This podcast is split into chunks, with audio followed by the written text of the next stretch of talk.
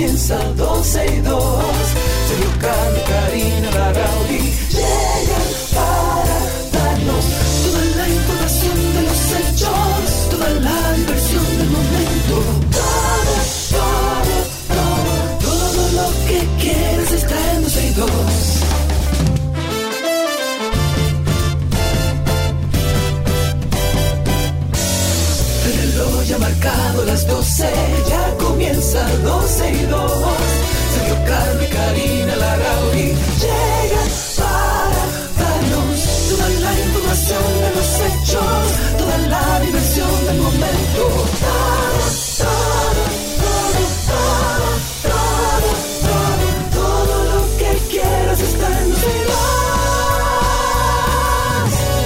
lo que usted quiere siempre está aquí en 12 y 2. Buenas tardes, bienvenidos sean todos ustedes a este jueves 23 de marzo del año 2023. Karina Larrauri, Sergio Carlo, el equipo de 12 y 2 y de la 91 les acompañan. Hola, Cari. ¿Qué lo Hola, que? amigo. What's bueno, up? aquí estamos acarreando la vida, pidiéndole que nos lleve suave. ¿Y los tapones cómo están ya? ¿Empezaron los tapones? Eh, no, si tú supieras No.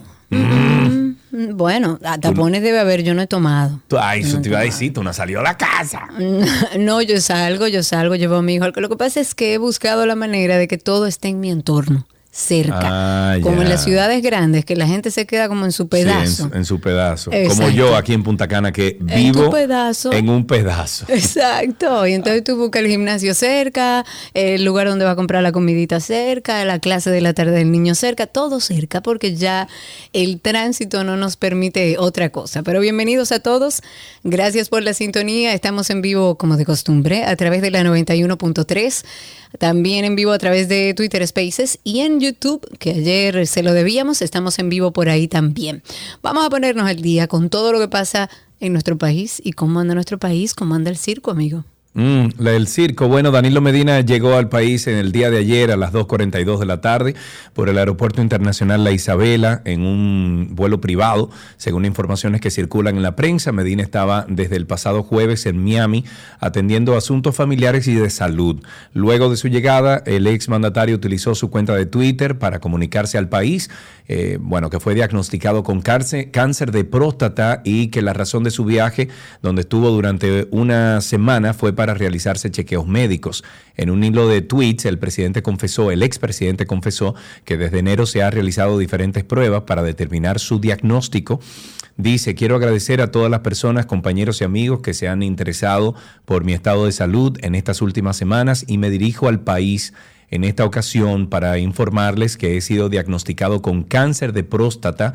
A pesar de la situación, quiero compartirles que tanto yo como mi esposa e hijas eh, eh, nos sentimos serenos y esperanzados porque los médicos nos han dicho que se trata de un cáncer curable y eso en eso confiamos. Medina enfrenta el diagnóstico en momentos en que tres exministros de su gobierno están detenidos y acusados de asociación de malhechores, lavado de activos, desfalco, coalición de funcionarios, falsificación de documentos públicos y privados, soborno y financiamiento ilícito de campaña a una escala sin precedentes aquí en República Dominicana, entre otros delitos. Sin embargo, hasta el momento no se ha referido al tema. Eh, nosotros hemos visto que en todos los reportes que han salido de esta operación Calamar se ha mencionado el nombre de Danilo una y otra vez. O sea que de alguna forma el Ministerio Público, Karina, tiene que llamar a Danilo Medina por lo menos a un interrogatorio. Bueno, ahora, este, ahora tiene problemas de salud, hay que esperar, vamos a darle el chance de que él pueda atravesar su situación de salud y luego ver si Ah, bueno, tiene pues o no que enfrentar fijemos un precedente para todo dominicano que esté pasando algún Por proceso favor, de ponle salud. la carga irónica y sarcástica que lleva mi no, comentario. No, porque no, no es momento de ser sarcástico ni, ni, ni, ni chistoso con esto, Karina. O sea, es un señor que lo han mencionado mil veces, como dice esta noticia, en un entramado que nunca, nunca en la vida se había eh, presentado en la, historia de la República de la República Dominicana. O sea, de nuestra República Democrática nunca se había presentado.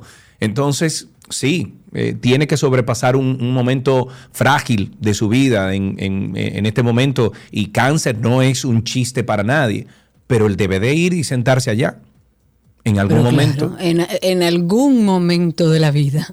Bueno, hablemos sobre la cumbre de jefes de Estado, que bueno, ya comenzaron a llegar desde ayer a la República Dominicana los jefes de Estado, los jefes de gobierno, así como los cancilleres que representan los 22 países que van a participar en esta vigésima octava cumbre iberoamericana. Esto es un evento que tiene en agenda concluir con las propuestas a debatirse con eh, todo este grupo, con el cónclave.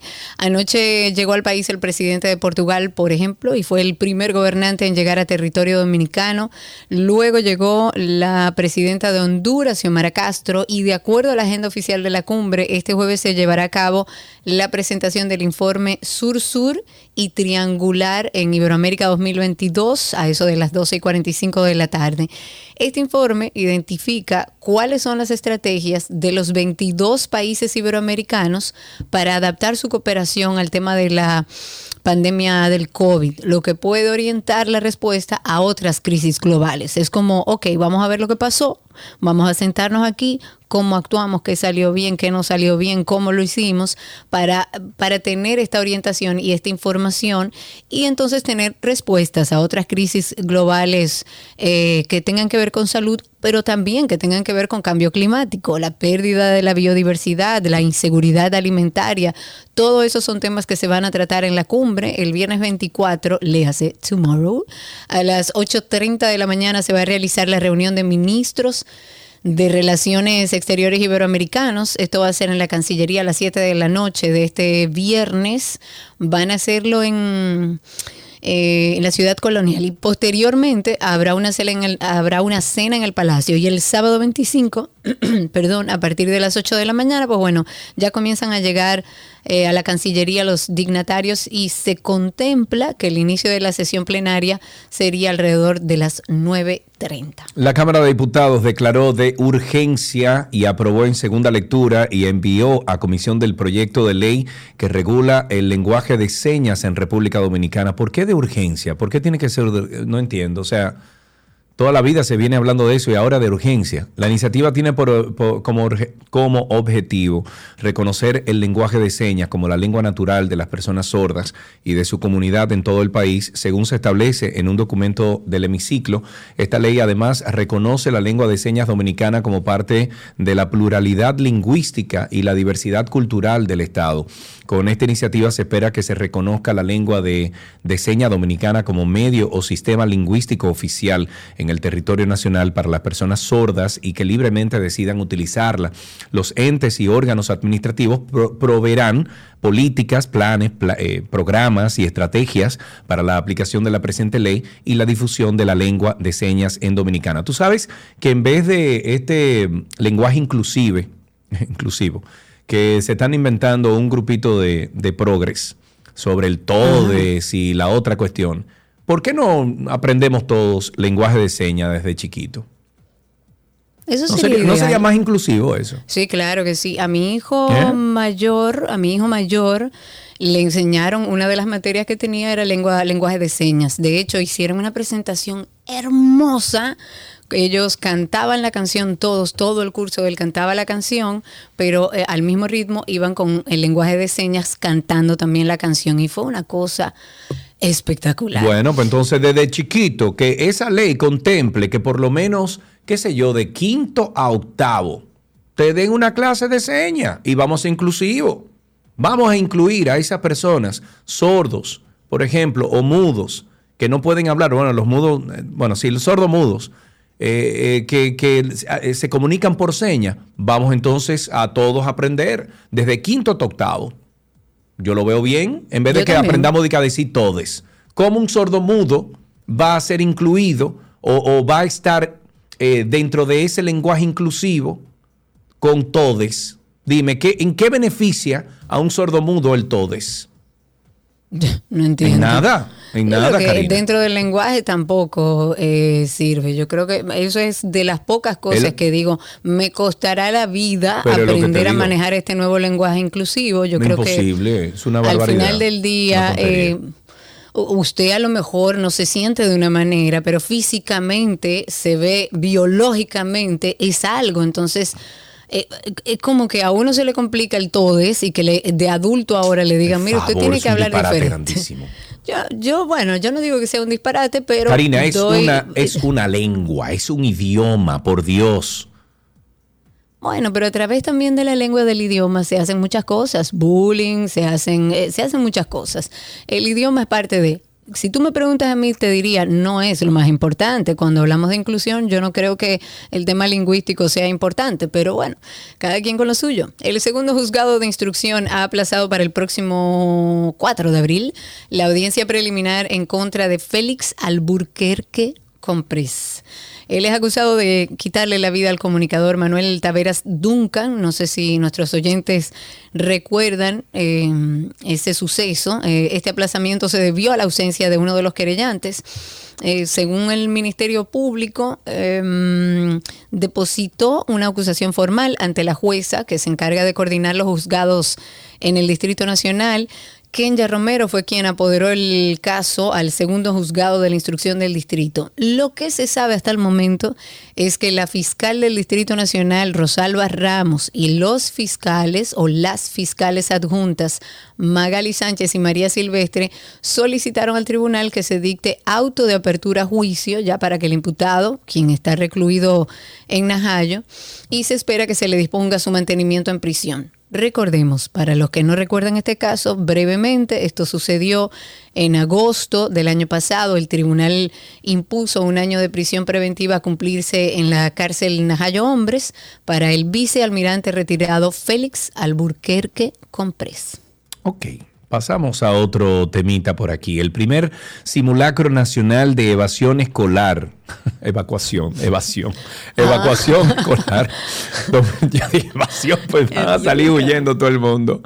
Ok, de evacuación escolar 2023. Esto es instruido por el Ministerio de Educación y se realizó con éxito en todo el país y en la jurisdicción de la Dirección Regional 15, que tuvo como centro sede la Escuela Básica Padre Eulalio Antonio Arias del Distrito Educativo 1504.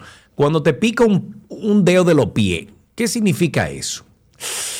Eso y- dicen que dinero a la mano izquierda, el pie yo no sé, habría que, habría que averiguar. Ok. A ver. Bueno, la realización de este primer simulacro de eh, evacuación nacional escolar es un ejercicio que ayuda a entender la mecánica durante y después de un terremoto a la comunidad edu- educativa. El director regional de este distrito educativo dijo que este primer simulacro del año 2023 se realizó de forma simultánea en todos los centros del país, en sus 122 distritos educativos y sus 18 regionales. También dijo que estas iniciativas corresponden a los lineamientos realizados por el ministro de Educación como medida preventiva, debido a que la República Dominicana, por su ubicación, está expuesta a amenazas de diferentes etiologías, entre ellas 14 fallas sísmicas activas. Wow, Dios mío. Hay que, hay que estar preparado. Lo único que he visto mucha gente que hacen simulacros, pero cuando llega el momento, el susto no te permite recordar lo que hiciste. Bueno, El pero si lo practicas, no, lo que pasa es que lo tienes que practicar varias veces. Varias Entonces, veces. eso se llama memoria, eh, wow. Memoria corporal. Mm, sí, memoria Bueno, en el corporal. teatro se le llama así la memoria corporal, que tú sabes lo que tienes que hacer en un momento determinado. Eh, bueno, pues porque ya lo practicaste. Vamos a llamarle memoria corporal, entonces. Entonces, eso, es eso, que lo hagan así. Ok, hablemos del Senado de la República Dominicana que aprobó en el día de ayer a unanimidad en segunda lectura el proyecto de ley de eficiencia energética de la República Dominicana. Esto es una iniciativa que presentó Félix Bautista, ahora pasa a la Cámara de Diputados para su conocimiento. Ellos tienen el propósito de fomentar y promover el uso eficiente de energía. ¿Cómo lo van a hacer? Han creado o quieren crear un marco normativo y regulatorio para la utilización de tecnologías, cambios en los hábitos de consumo, régimen de incentivos que contribuya al desarrollo sostenible de, del país. Esto tiene 93 artículos, también busca establecer los instrumentos de políticas públicas y crear las normas para desarrollar actividades que promuevan el uso de tecnologías y ámbitos de consumo que estén orientados por supuesto, a la eficiencia energética, pero también a la sostenibilidad. Esta iniciativa prevé establecer un régimen de incentivos que se van a aplicar en beneficio de las medidas destinadas a lograr las mejoras en esta eficiencia energética uno de los considerandos que me pareció interesante rescatar de todo esto, de este proyecto, explica que se requieren programas e iniciativas que promuevan la eficiencia energética. Habrá que ver qué abarca la eficiencia energética, el uso racional de la energía para, eh, para reducir también las pérdidas por el mal uso, desconocimiento y uso de la misma, todo esto en un ámbito sano y ecológicamente, según ellos, equilibrado. Ok, eh, tenemos un bumper del calamar, claro que sí, tú lo bajaste a la consola.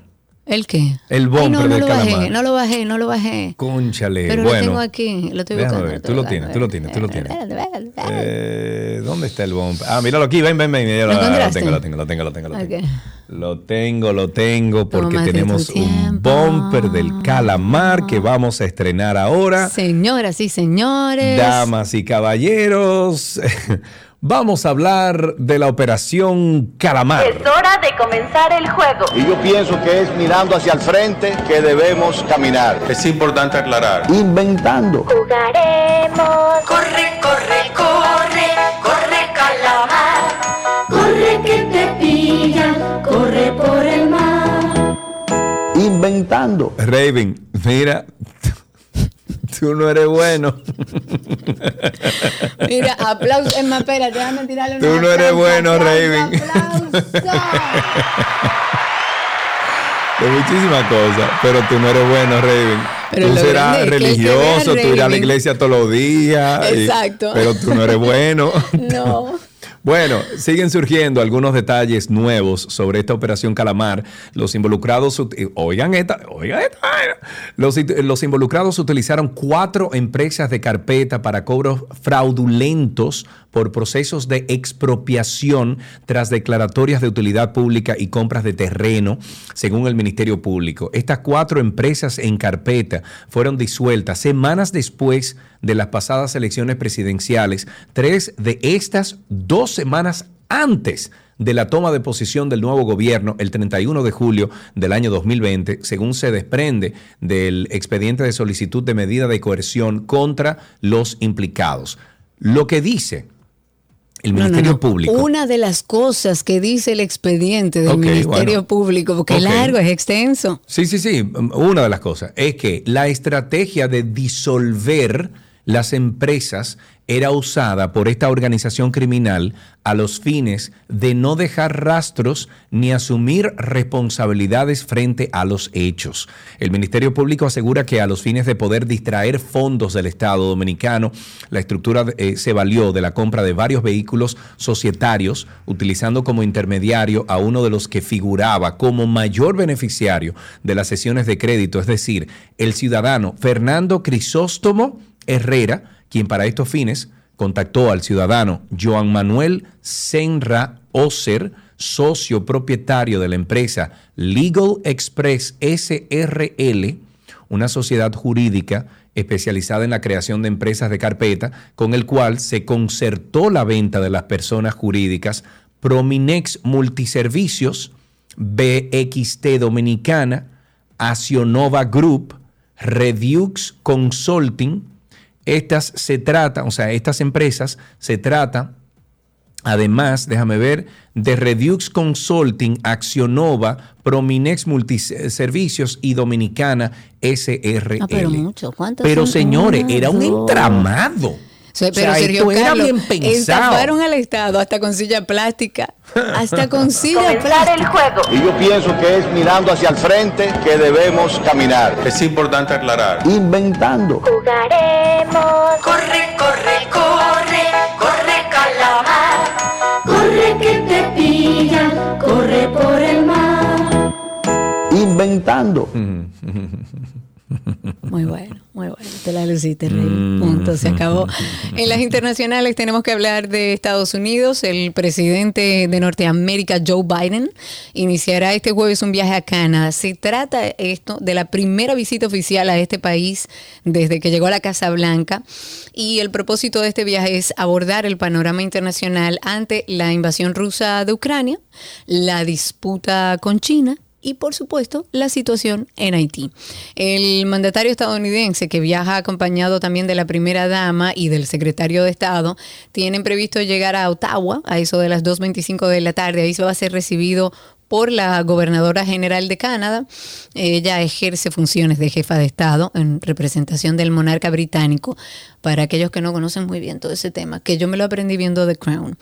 El viernes, el viernes, Biden y el primer ministro canadiense van a estar celebrando una reunión bilateral y poco después el presidente de Estados Unidos pronunciará un discurso en el Parlamento durante una sesión conjunta de la Cámara Baja y, por- y del Senado también. Ok, en otra noticia también que tenemos que comentar es que el Ministerio de Salud Pública y Población de Haití anunció en el día de ayer que quienes viajen a ese país no tendrán que presentar pruebas de que han sido vacunados contra el COVID-19. Amén. Ese es el problema de Haití. La- el COVID-19. Vamos, próxima noticia. ¿Cómo Sí, así? Claro. No, no, que imagínate, Haití está diciendo que no tenemos que eh, enseñar una prueba de COVID-19. Ese es el problema de Haití ahora mismo, la, la prueba del COVID-19. Señores, pero, pero Sí, señores, con Sí, tanto problema que tiene Haití. Haití tú te tienes que poner, mira, eh, hasta un arma en, en los dientes y abrir la boca. No, y- y no, te- eh, no, Haití está lamentablemente, el que entra a Haití sabe que tiene todas las probabilidades de no volver a salir. Exacto. Hablemos de la sequía, importante recordarla, residentes en sectores como Las Caobas y Las Palmas, eso es en Santo Domingo Oeste, han dicho que para garantizar el agua en sus viviendas deben gastar por semana entre 1.300 y 1.700 pesos. Eso es para los camioncitos. ¿Qué dice tía Nuria? Que andan con el cólera dando vueltas. hmm. Atención, lo casa, atención, ayuntamiento. No sé a quién hay que- llamar.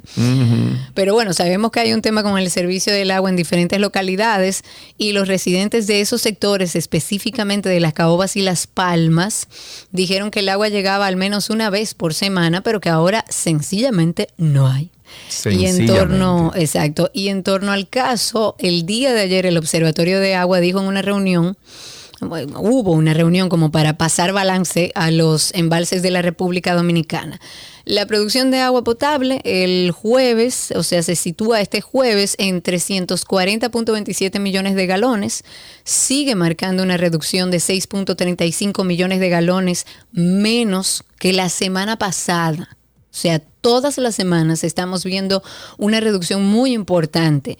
Eh, su producción fue de 346.62 millones de galones por día en otras ocasiones eh, o en la semana anterior. La, la CAS dijo que los caudales de las cuencas de los ríos que abastecen los acueductos también han reflejado una merma eh, significativa en sus niveles, así que ahorrar agua a guardar agua para cuando no tengamos, porque estamos en una sequía bastante brava. Ok, durante el día de ayer los diputados también declararon de urgencia y aprobaron en primera lectura y enviaron a la comisión con plazo fijo de 15 días el proyecto de ley que designa como el nombre Freddy Veras Goico, la avenida hípica del municipio de Santo Domingo Este en la provincia de Santo Domingo. Esta pieza legislativa es de la autoría del diputado Heriberto Aracena.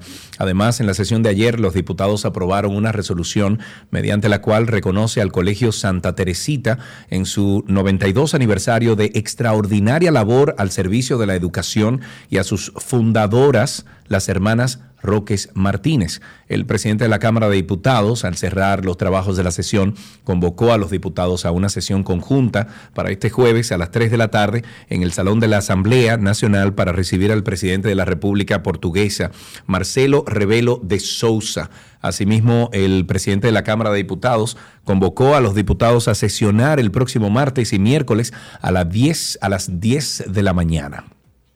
Okidoki. Dentro de las cosas también que es bueno hablar antes de finalizar es sobre salud mental. Quería abordar este tema porque eh, no pude ver todo el premio soberano, pero sí lo vi. Y dentro de las cosas que vi, vi una presentación que tuvo... eh, mi adorada tía negra, como le digo yo, soy la luna, eh, hablando sobre salud mental. Primero, una maravillosa comunicadora, yo creo que como soy la no se han parido muchas en este país y conozco creo que a otra que pudiera llegarle. Pero ayer estuvo hablando de salud mental en Premios Soberanos. Qué bueno que podamos utilizar plataformas eh, tan que se ven tanto como es el caso de los soberanos para sensibilizar sobre el tema de la salud mental. Qué bueno que soy la que hoy es psicóloga, una maravillosa psicóloga eh, pueda dar la cara y hablar sobre un tema que no se habla. Y a propósito de eso, queremos siempre invitarles a que pasen por nuestro podcast. Ahí tenemos a sabiendas de que había una necesidad de hablar de este tema, nosotros decidimos hacer este podcast hablando de diferentes temas sobre salud mental y sobre bienestar. Hay más de 70 capítulos que ustedes pueden encontrar ahí. Si ustedes quieren sugerir un tema, pueden hacerlo a través de la cuenta de Instagram, Karina y Sergio After Dark. Si está viviendo algo que no entiende, cuéntenos que buscamos un especialista y podemos ayudarles con eso. Y hoy, Karina Larrauri, tenemos un tema que va a llegar, yo creo que a lo más profundo de nuestro ser. A cualquier persona que esté padeciendo lo que Sergio y yo padecemos hace bastante tiempo. Falta de sueño, señores. Porque entendemos que es que el sueño es necesario para vivir. Es una función vital. Es necesaria para que todo el organismo y todos nuestros órganos funcionen correctamente. Podemos colapsar, señores, si no nos preocupamos por algo que es esencial y se lo digo con conocimiento de causa. Hay que descansar. Para que emocionalmente estemos bien, para que cognitivamente estemos bien, podamos tomar decisiones, para que nuestro sistema inmunitario funcione. Las hormonas se descabalan cuando dormimos mal. Karina y Sergio, After Dark. Karina y Sergio After Dark nos encuentra en todas las plataformas de podcast. Todos los viernes a las 7 de la noche estamos publicando un episodio nuevo. No se pierda el de mañana viernes a las 7. Mientras tanto, así empieza 12 y 2. Gracias por la sintonía y regresamos de inmediato con mucho más. Todo lo que quieres está en 12 y 2.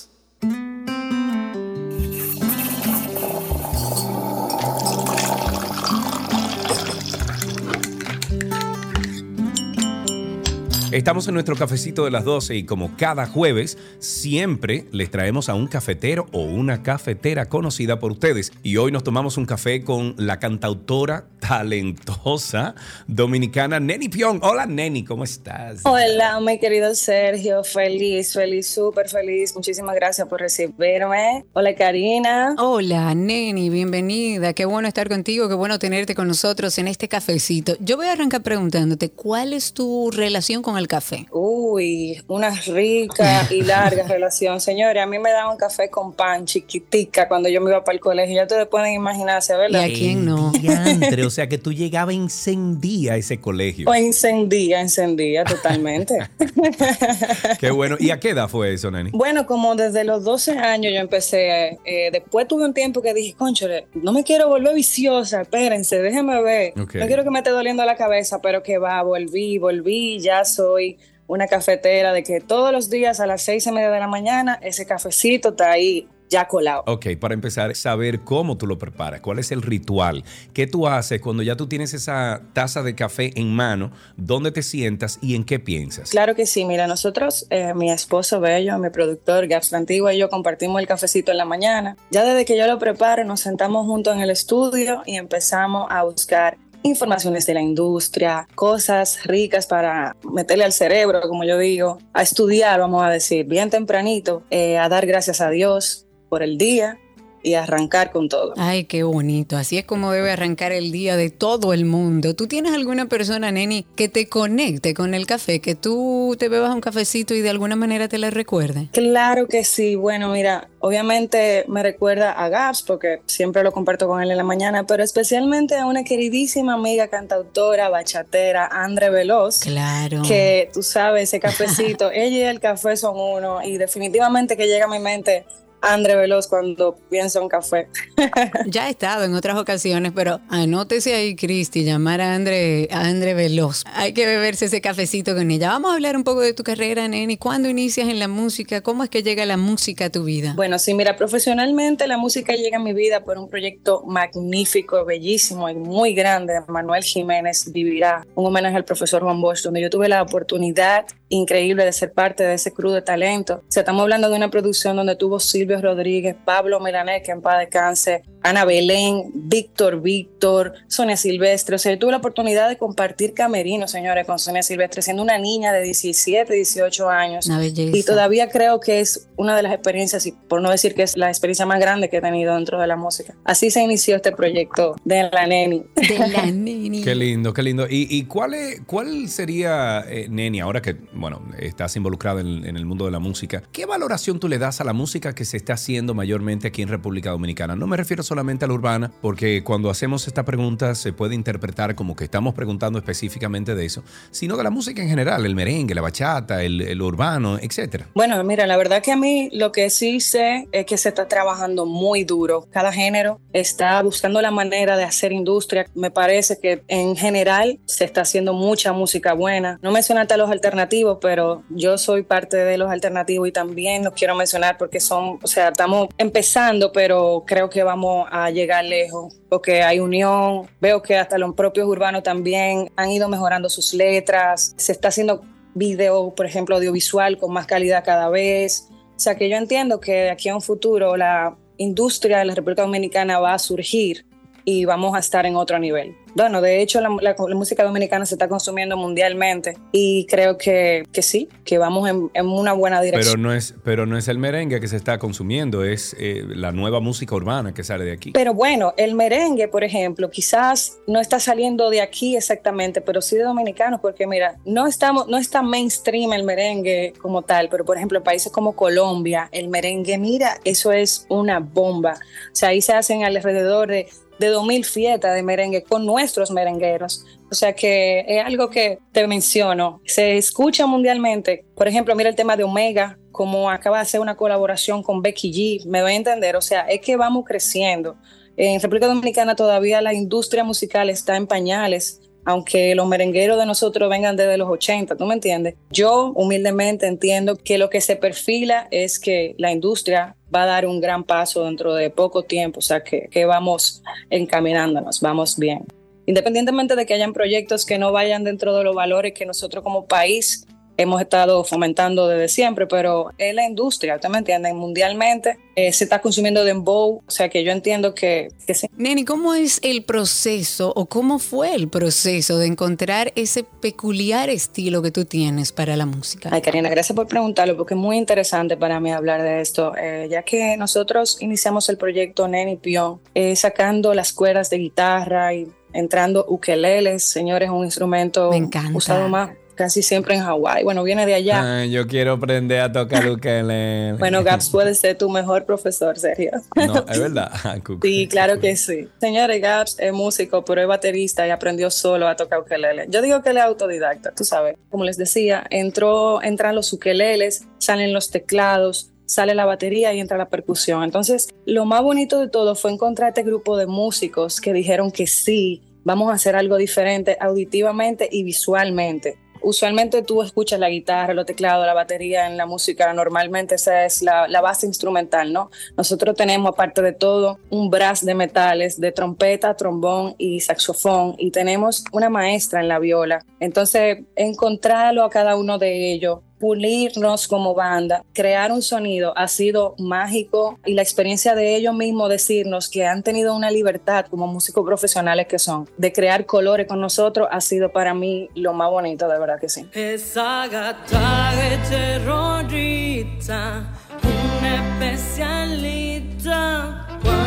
Sale para la calle con su amiga. Esa Em, háblanos de tu nuevo EP, se llama Epopeya, porque a mí a Karina nos da mucha curiosidad el nombre. Eh, ¿Cómo llegaste a elegirlo? ¿Qué significa? Y háblanos un poquito del EP. Bueno, Epopeya nace porque venimos lanzando un álbum EP y buscando sentido en el concepto que la narrativa de Epopeya, estamos viviendo a tres mujeres que se convierten en una, como una heroína, vamos a decir, dentro de la sociedad, porque es una mujer valiente, porque es una mujer que escucha a Sabina, escucha a Draco Rosa, pero que también tiene esa versatilidad de escuchar a Rosalía y Toquicha, que se divierte con sus amigas y sale y se divierte, pero nunca permite que nadie le falte el respeto. Es esa chica que a donde quiera que llega crea esa atmósfera donde la gente se sofoca y murmura de ella, pero ella no, no teme en tener su actitud y mirar adelante y no ver nada de ese murmullo. O sea que viéndolo como una epopeya, es como esa comparación de este ser heroico, vamos a decir, que es esta mujer que eh, honor, hace honor la epopeya en estas tres canciones. Qué bonito. Qué bo- Yo pudiera beberme, no uno, diez café con Neni. Qué interesante es hablar contigo, ver tu proceso en la música, en la vida. Para la gente que quizás no conoce tu música, Neni, ¿dónde puede conseguirla? ¿Cómo se acerca a ella? Claro que sí, por favor vayan todos a YouTube. Este disco, señores, fue grabado en vivo. Esta música nueva de Popeya fue grabado en vivo. Eh, nueve músicos talentosísimos y esta servidora. Me pueden encontrar en todas las plataformas digitales, arroba Neni Pion, redes sociales, plataformas Spotify, Tidal, Deezer, Apple Music. Pero quiero que vayan a YouTube para que vean los videos de esa grabación en vivo y me den mucho cariño. Claro que sí. Claro que sí. Eh, Neni, ha sido yo creo que muy interesante tu conversación. Tú tienes una energía chul- chulísima. Gracias. Vamos a invitar a nuestros amigos oyentes a que pasen por arroba, arroba, Neni Pion en redes sociales. Neni, un beso para ti y muchísimas gracias por compartir este cafecito de hoy. Gracias Sergio, gracias Karina y a todos los que nos están escuchando. De verdad ha sido un placerazo este cafecito. Un beso. Hasta aquí nuestro cafecito de las 12. Ella camina, camina milla por milla, todo el mundo la mira esa pilla. Saluda con mucho cariño a todo el que la quiere allí. Ese calor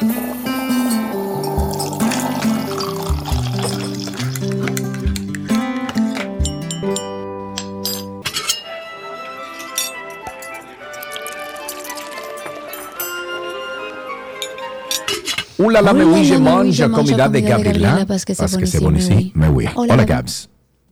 Hello, ¿cómo van? Tutto bene, tutto bene y tutto pasa, tutto bene y tutto pasa. Estamos aquí. De- deberíamos hacer como algo italiano hoy, no sé. Tenemos a Gaby con nosotros en nuestra receta del día para seguir compartiendo pescaditos. Hoy que preparamos, Gaby.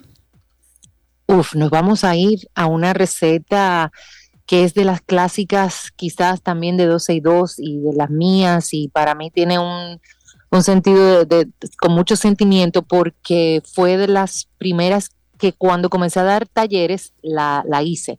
Y estoy hablando de un tartar de atún, que para mí eso resuelve desde si alguien te llega como una picadera, algunas veces si quieres cenar ligero, si te vas a la playa, ahora que estamos hablando de fin de semana.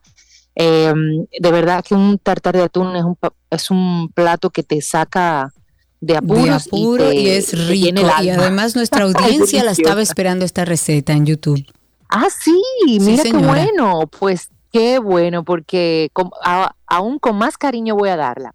Es muy fácil, pero un truquito que les voy a dar, realmente dos. Uno, influye mucho el corte en cubos del tartar. Por lo tanto, cuando compren el steak de, atún, déjenlo descongelarse, pero cuando esté todavía un poco durito, córtenlo, porque eh, siempre le va a ser más fácil que los cubos queden íntegros. Otra cosita, corten en contra de la fibra del, del steak de atún para que el cuadro le salga enterito. Y luego que lo corten, coloquen todos los cubitos de atún en un recipiente abajo con un papel absorbente y arriba con otro papel absorbente. No presionen, pueden presionar un poquito, pero no presionen mucho porque la idea es que la sangre, por decir así, se vaya eh, drenando y así no tenga ese sabor como tan fuerte eh, que algunos atunes pueden darnos, que es como ese sabor, no sé cómo le dicen, a marisco, a mara, algo así. Eh, eso es una técnica que, que les doy. Entonces, para este ta- tartar de atún, vamos a necesitar una libra de atún, que es más o menos dos steaks de los que venden congelados en, en el súper, y luego una cucharada de zumo de limón, al menos que lo quieras más ácido, una cucharada de salsa de soya, una cucharada de aceite de sésamo y una cucharada de aceite de oliva. Luego entonces vas a necesitar sal y pimienta al gusto. Si quieres ponerle algo de picante, pues un toquecito de wasabi le va extremadamente bien. Ok. Media cucharada de puerro picado y una cucharadita de sésamo eh, tostado, preferiblemente, o sea, semillitas de sésamo. Y si tú quieres hacerlo, eh, yo no lo preparo así como cremoso, pero si quieren llevarlo a ese tartar medio cremoso, entonces vamos a necesitar media cucharada de mayonesa. Y si puede ser mayonesa japonesa, mejor aún porque tiene, le da mejor sabor y textura, pero para el gusto los colores. La preparación es muy simple. Ya les dije el truquito de cómo cortar y vamos a decir así, drenar un poco el, el atún. Entonces, aparte, en un recipiente, preferiblemente de vidrio, vamos a mezclar el zumo de limón con la salsa de soya. Y luego entonces vamos a incorporar los dos aceites, el de sésamo y el de oliva, y vamos a batir de tal forma que vamos a lograr emulsionar. Por lo tanto, la salsa tiene que ser cremosa. Esto es una forma de hacerlo. La otra es agregar todas las, por ejemplo, la cucharada de, soya, la cucharada de limón, la cucharada de aceite de oliva y luego la de sésamo en el atún directamente. Ahí va a depender de cómo lo quieres. Si lo quieres eh, que un sabor más fuerte, lo, lo, mezclas y si lo quieres más suavecito, pues agregas los ingredientes directo al atún. Okay. Pero antes de incorporar este aderezo, vamos a sazonar el atún principalmente con sal. Quienes le gusta la pimienta, como yo que le pongo pimienta prácticamente a todo, yo le pongo también. pimienta, pero no es, no es un ingrediente que va necesariamente en esta receta, pero a mí me gusta a mí me gusta. Entonces le, damos el toquecito de sal y pimienta en este caso y luego incorporamos nuestro aderezo. Vamos a mezclar. Si ustedes utilizan wasabi, es la, el momento de agregarlo. Y si usted utiliza mayonesa, pues es el momento de agregarlo. Esto es luego que nosotros mezclamos con nuestro aderezo que habíamos hecho con la salsa de soya. Ya después que tienes eh, tu base lista, entonces le incorporas la semillita de sésamo y el puerro picadito. Para eh, servir, nosotros siempre recomendamos a quienes nos gusta y amamos y adoramos el aguacate, pues servir con aguacate. Uy, sí. Para lo que te recomiendo de es que va, simplemente claro. va. Entonces te recomiendo dejar un poquito del aderezo que hicimos al inicio, que lleva eh, limón, soya, el, el, aceite de sésamo y el, el aceite de oliva, y vas también a um, marinar, por decir así, el aguacate con esto. Si no, con un poco de limón y salsa de soya, el aguacate sabe divino. Si lo vas a montar, si utilizas un aro, entonces colocas el aro en tu plato, pones el aguacate abajo y luego el atún. Y si lo vas a hacer como en uno de estos moldecitos tipo remiquín, lo haces a la inversa. Primero pones el tartar, por decir así, el atún, y luego entonces colocas el, el aguacate. Lo ideal, lo ideal es prepararlo y dejarlo macerar, ponte tú, no más de media hora. Eh, he visto que, que, lo pueden dejar como que hasta para, de un día para otro. Eh, si nunca te ha caído mal, bueno, pues no importa, no es okay. que necesariamente se daña, pero lo recomendable es prepararlo en el momento para comerlo en el momento. Claro. Y si usted claro. lo sirvió y, y, estaba a temperatura ambiente, pues entonces eh, deséchelo o, o sí. cómaselo lo más rápido posible. Lo ideal es no- pescado, es no es- el, el pescado, cualquier pescado crudo, es comérselo ahí. Usted lo prepara y se lo come. Exacto, lo ideal, sobre todo este que, a diferencia de un ceviche que te puede soportar un- Un, par de días porque está Porque el limón, limón, es diferente, claro. pero este no tiene el grado de limón para cambiar su estado. Entonces, siempre recomendamos que se mantenga en frío. Usted sí lo puede, ponte tú, preparar si quieres en, al mediodía para consumir en la noche o en la mañana para consumir al mediodía, eso no está mal. Eh, si lo vas a hacer así, en caso de que quieras hacerlo con mayonesa, te recomiendo que ya la mayonesa se lo pongas al final, al momento prácticamente de, mm, ponerlo en el molde o servir, ¿ok? Para que tenga un mejor estado y mejor sabor. ¿Con qué lo acompañamos? Con unos chips de agua, de- con unos chips de aguacate, con unos chips de plátano frito o puede ser con yuquita chips, que va perfecto. Y si nos vamos por lo crujiente, algún casabito, algunos pita chips, algo así, como para hacer montaditos y voilà. Y voilà, ahí tenemos una receta de nuestra querida Gaby que siempre encuentran ustedes en 12y2.com en el enlace de la receta. Recuerden que 12, 12y2.com es una revista digital. Con todo lo que hablamos aquí a diario, se carga día tras día la página para que ustedes puedan actualizarse y por supuesto que ahí también están todas las recetas que hemos hecho a lo largo de 14 años. Entren en 12y2.com, recuerden que Gaby también está en redes y carga las recetas. Si tiene una pregunta, la consigue como Gabriela con doble L.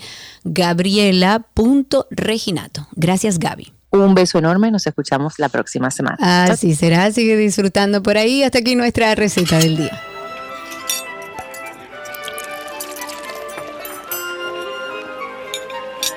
Todo lo que quieres está en 12 y 2.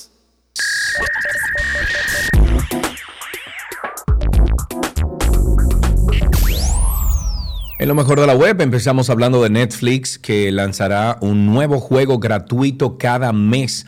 Esta empresa confirmó el número de juegos que tiene pensado lanzar ya para el 2023 y el objetivo es tener uno nuevo cada mes para estar cerca de los 100 títulos o juegos disponibles en la plataforma para el próximo año, doblando la cifra que ha conseguido desde el 2021 cuando se incluyó este servicio. Para este plan continuará trabajando en juegos propios, aprovechando las franquicias de sus series y películas, pero también se respaldará en los acuerdos con otros estudios, como el recientemente anunciado con Ubisoft, así se llama la, la compañía, para publicar una entrega de la franquicia Assassin's Creed. En este momento, los suscriptores a la plataforma de streaming pueden disfrutar de 55 títulos a través de sus celulares y tablets sin pagar un costo adicional. El plan de la compañía es sumar más de 40 juegos este año. Además, actualmente hay 70 títulos en desarrollo gracias al acuerdo con estudios asociados y 16 más de las marcas propias. Entre los juegos más destacados aparece el nombre de Mighty Quest Rogue Palace este es un juego de Ubi, Ubisoft que llegará el 18 de abril y lo describen como una fórmula mejorada, una historia más profunda y una jugabilidad, que no sabía que existía esa palabra jugabilidad, potenciada de lo que hasta ahora se ha hecho con la saga de Mighty Quest. También confirmaron que los dos primeros juegos de Monument Valley, uno de los títulos eh, de rompecabezas más importantes de celulares, llegarán para el 2024 y que una nueva experiencia exclusiva está en desarrollo para la plataforma de streaming tras el acuerdo con el estudio encargado. Oigan ¿Tú sabías, esto- ¿tú sabías ¿qué? que se jugaba en Netflix? No. Bueno, sí, sí. Sabía que estaba, bueno, pero nunca sí, jugué. pero no. Por eso aclaré. Sí, sabía, pero nunca jugué. Pero, ok, nunca has jugado. No, nunca he jugado, exacto. Ok. Hablemos de YouTube Music, que ahora agregó una nueva función para que podamos disfrutar de las canciones sin conexión. Las descargas automáticas. Hay una opción que se confirmó o que fue confirmada ya por Google a inicios de este año 2023, pero que ya están llegando de manera masiva, sobre todo, sobre todo no, inicialmente a los dispositivos Android. Esta es una función independiente a lo que ya conocíamos como descargas inteligentes. Lo que ya estaba disponible desde hace un tiempo y que se enfoca en bajar las canciones que el usuario marca como favoritas con un rango de hasta 500 archivos. Eh, la opción de descargas automáticas se enfoca en bajar la música que ha sido escuchada recientemente por el usuario con el objetivo de que la pueda escuchar después sin necesidad de conexión a Wi-Fi o a los datos de móviles. Eso es lo mismo que Spotify. Que usted, ah, este álbum Sí. lo descargo, lo descarga y después puede escucharlo sin conexión en cualquier lugar. Pero además, su límite es de 200 archivos o cerca de 1000 eh, megabytes. Habilitar esta opción permite ahorrar el consumo de datos, pero también de batería. Es muy útil para lugares en los que hay poca señal o para aquellos usuarios que tienen un plan con pocos gigas de internet y que quieren tener sus canciones a mano. Cuando descargas estas canciones, la aplicación no va a crear una nueva carpeta para mostrarte este nuevo contenido que ya bajaste, sino que lo vas a encontrar en, en los archivos que estarán disponibles en la carpeta general de descargas. La primera condición para poder disfrutar de esta nueva función es tener un plan premium de YouTube Music Ajá, qué rico. ya sea individual o sea familiar. eh, luego se deben seguir eh, algunos pasos simples para activarla. Se los voy a mencionar rapidito, igual lo vamos a poner a través de nuestras redes. El primero es, abra YouTube, eh, YouTube Music. No, Dos, true. Exacto. Como un video que yo hice, saque la carne de la funda. No, pero hay que sacarla. Ok, número uno, abrir YouTube Music. Número dos, ir a ajustes. Número tres, luego hacer clic en descargas y almacenamiento. Y luego cuatro, ahí te van a aparecer todas las opciones de descarga. Entre ellas una llamada canciones reproducidas recientemente que se deberá activar y así ya la tienes a mano. Ok, parece fácil. Vamos a esperar Es que así sea. Spotify en YouTube ahora. Sí. Bueno, vamos a recomendarle After Dark. Mañana sale un nuevo episodio a las 7 de la noche. No se lo pierda. Hay más de 70 temas importantísimos que compartimos siempre con todos ustedes. Cuando nos sentamos a plantearnos qué queremos ser en esta vida, si un trabajador por cuenta propia, freelancer, Al inicio, yo sé que es muy difícil, muy difícil. La realidad es que todos hemos pasado, o la gran mayoría de nosotros, por trabajos tradicionales de 8 a 5 que no necesariamente ni nos está llenando económicamente ni nos está llenando personalmente. Si uno no tiene la mentalidad correcta, porque esto va más allá del dinero, si uno no tiene la mentalidad correcta, es muy difícil crecer y no es solo la parte de la ejecución, también es la estrategia que tiene que conectar, porque no es solo hacer algo bonito, tiene que ser algo que funcione, el concepto del bien, el propósito que se quiere alcanzar, entre otro montón de cosas. ¿Cómo podemos nosotros de manera inteligente decidir por un trabajo de manera independiente que nos dé el sustento que necesitamos y que regularmente nos daba un trabajo tradicional de 8 a 5? Karina y Sergio, After Dark. Karina y Sergio After Dark está en todas las plataformas de podcast. Nos buscan como Karina y Sergio After Dark en Google y ahí aparecemos. Mañana a las 7 de la noche se publica un nuevo episodio. Hasta aquí lo mejor de la web en 12 y 2.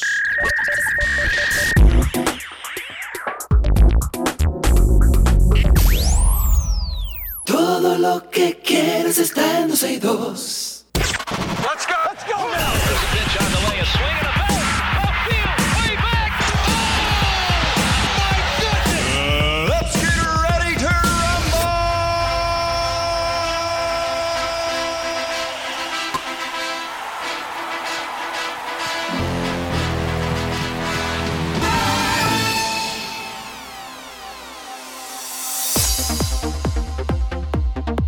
Al aire. Estas son las noticias deportivas. Arrancamos con béisbol. Tú tienes un lío grandísimo ahí. Sí, en mi cabeza. en mi Bueno, cabeza. el Clásico Mundial 2023 atrajo a 1.010.999 Wow. aficionados para la primera ronda, que es la mayor cantidad en toda su historia, superando los números de 2006, 2009, todos. El récord anterior de 510.000 se estableció en el 2017 lo que supone un aumento del 98% en la asistencia en el 2023. El grupo B, celebrado en el Tokyo Dome de Japón, batió el récord de aficionados de cualquier ronda en la historia del torneo con 361 mil, casi 362 mil. Y el grupo D de Miami, en el estadio Los Marlins, estableció el récord de asistencia con una ronda del Clásico Mundial de 295.850 personas, lo que supone un aumento de un 81% en comparación con el 2017. Ahí había gente, compadre. Mucha gente, pero yo dominicana entera estaba Eso allá. iba a decir, yo creo que todos eran casi dominicanos ahí. Noticia de básquetbol. Ya Morant regresó al juego de ayer tras ocho partidos de suspensión en la victoria de los Memphis y el estadounidense de origen dominicano Carl Anthony Towns lo hizo tras 51 partidos de baja por lesión con la jugada decisiva para el triunfo de los Minnesota en una jornada de la NBA en la que también reapareció el, es- el esloveno Luka Doncic cuya exhibición no fue suficiente para rescatar a unos Dallas en crisis. Ya Morant regresó tras su suspensión por publicar un video en redes sociales en el que llevaba un arma en un local nocturno y el equipo eh, sumaron su eh, y los Grizzlies sumaron su cuarta victoria consecutiva. ¿Mm?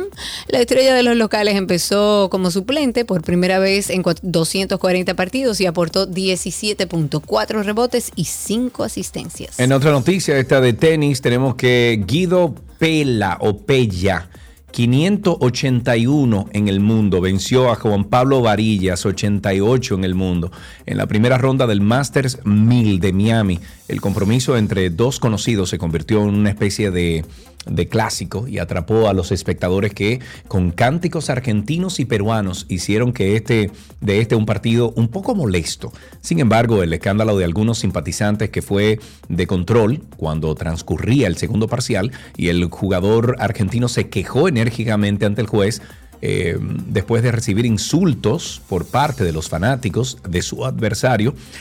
Una vez concluido el compromiso, el, el argentino dijo que en todas partes hay gente así y que es una vergüenza ya que él y Juan Pablo están unidos por una gran amistad, entrenan juntos y viajan juntos, por lo que esa actitud por parte de sus fans les pareció un papelón. Che, es un papelón. Hicieron es un, papelón, de mal gusto. Un papelón de mal gusto. En voleibol, la escuela secundaria Varias Luces del sector Espaillat se alzó con la corona en el torneo de voleibol escolar femenino U13. Mm, varias luces, mm, varias luces. Dispuso dos set por cero sobre la escuela salesiana San Pedro Apóstol. También derrotó al centro educativo María Inmaculada del Ensanche Luperón 2-0. En la justa se destacaron los las jóvenes voleibolistas Yamila Mercedes y Ranceli Sánchez. El segundo lugar fue para la escuela La Milagrosa, que venció 2-0 a la escuela salesiana San Pedro Apóstol. También derrotó 2-0 al centro María Inmaculada. Y con esto, bueno, finalizamos con una última noticia.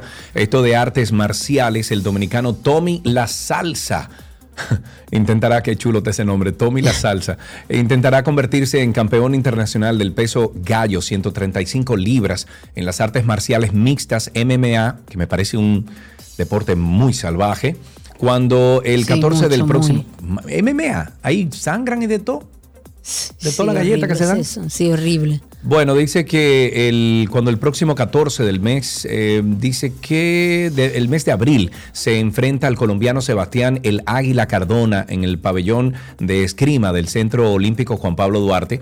La Salsa García posee una racha de tres victorias seguidas y récord profesional de 5-2, mientras que su oponente, Colombia, el Águila Cardona, está invicto con 2-0 y una faja de 7.2 o 7-2 en amateur ah, donde, bueno, se hizo campeón nacional de su país. Esta será la segunda ocasión en que García intentará convertirse en campeón de la MMA debido a que su primer intento, entonces fallido, se produjo en el 2020.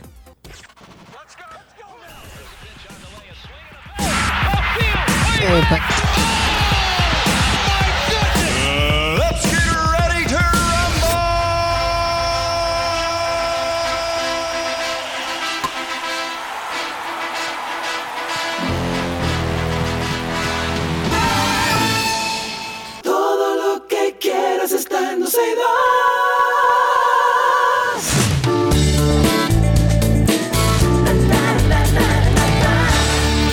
Vamos a hablar de entretenimiento. Las criptomonedas metieron en problema a Lindsay Lohan. Ay, Dios, mío. Pero esa mujer está tranquila, en paz y embarazada.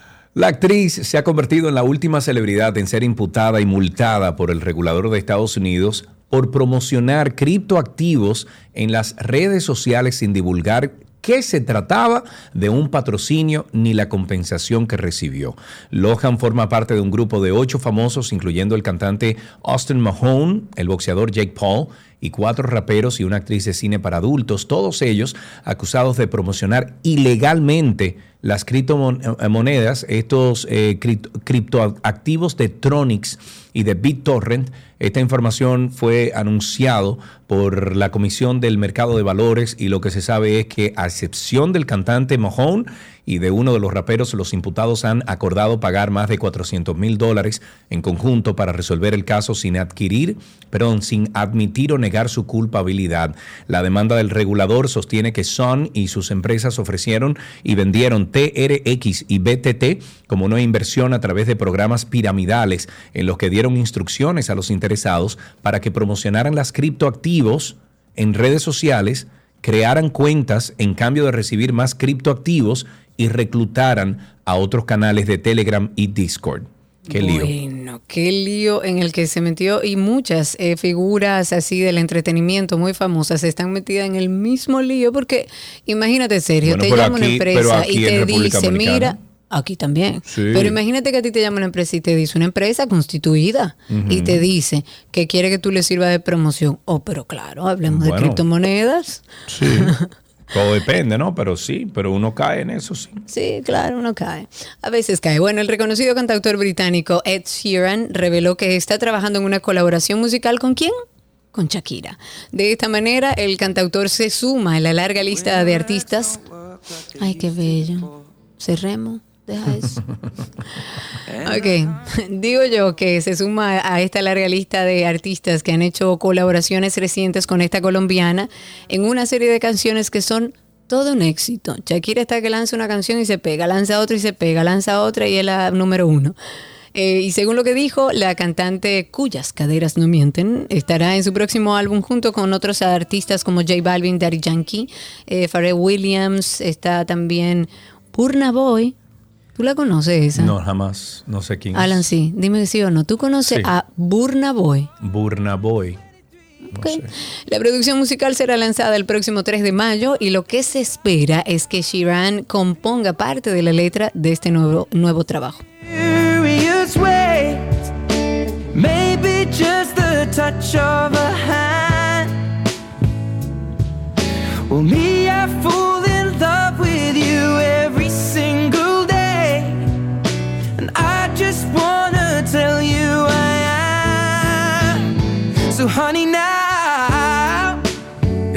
Canción, compadre. Dios mío, Ok, un set de Legos inspirados en BTS. Este set de Lego cuenta con un precio de 99 dólares, según lo que se ha visto en la página oficial de Lego, y tiene un total de 749 piezas. Aquellas personas que deseen obtener este set Perdón, podrán, construir escenarios ambientados al videoclip de Dynamite, en donde aparece la tienda de donas, el camión de helados o la tienda de discos. Además, también viene con versiones en miniatura de los integrantes del septeto. El set de Lego estuvo disponible para preordenar, pero ya el Army, o sea, el club de fans, agotó el stock. Yo iba a decir eso, yo iba a decir, pero eso se va a agotar de una vez y míralo ahí. Ahí se agotó está. de inmediato, porque que es, óyeme, es una legión que Sí, tiene. es una locura, una locura. Dice que agotó el stock disponible en tan solo un par de horas y el ya popular set de juguetes fue creado por un fan de Lego de 20 años llamado Josh, quien es originario de la India y trabajó, eh, perdón, trabajó de la mano de Jacob de 21 años, procedente de Nueva York. Ay, Dios mío, BTS. Ding dong, call me on my phone. Nice tea, and I'll get my ping pong. This is dead heavy. Can't hit the bass, boom, I'm ready. Life is sweet as honey. Yeah, this beach chain like money. This go all alone. I'm into that. I'm good to go. I'm diamond. You know I glow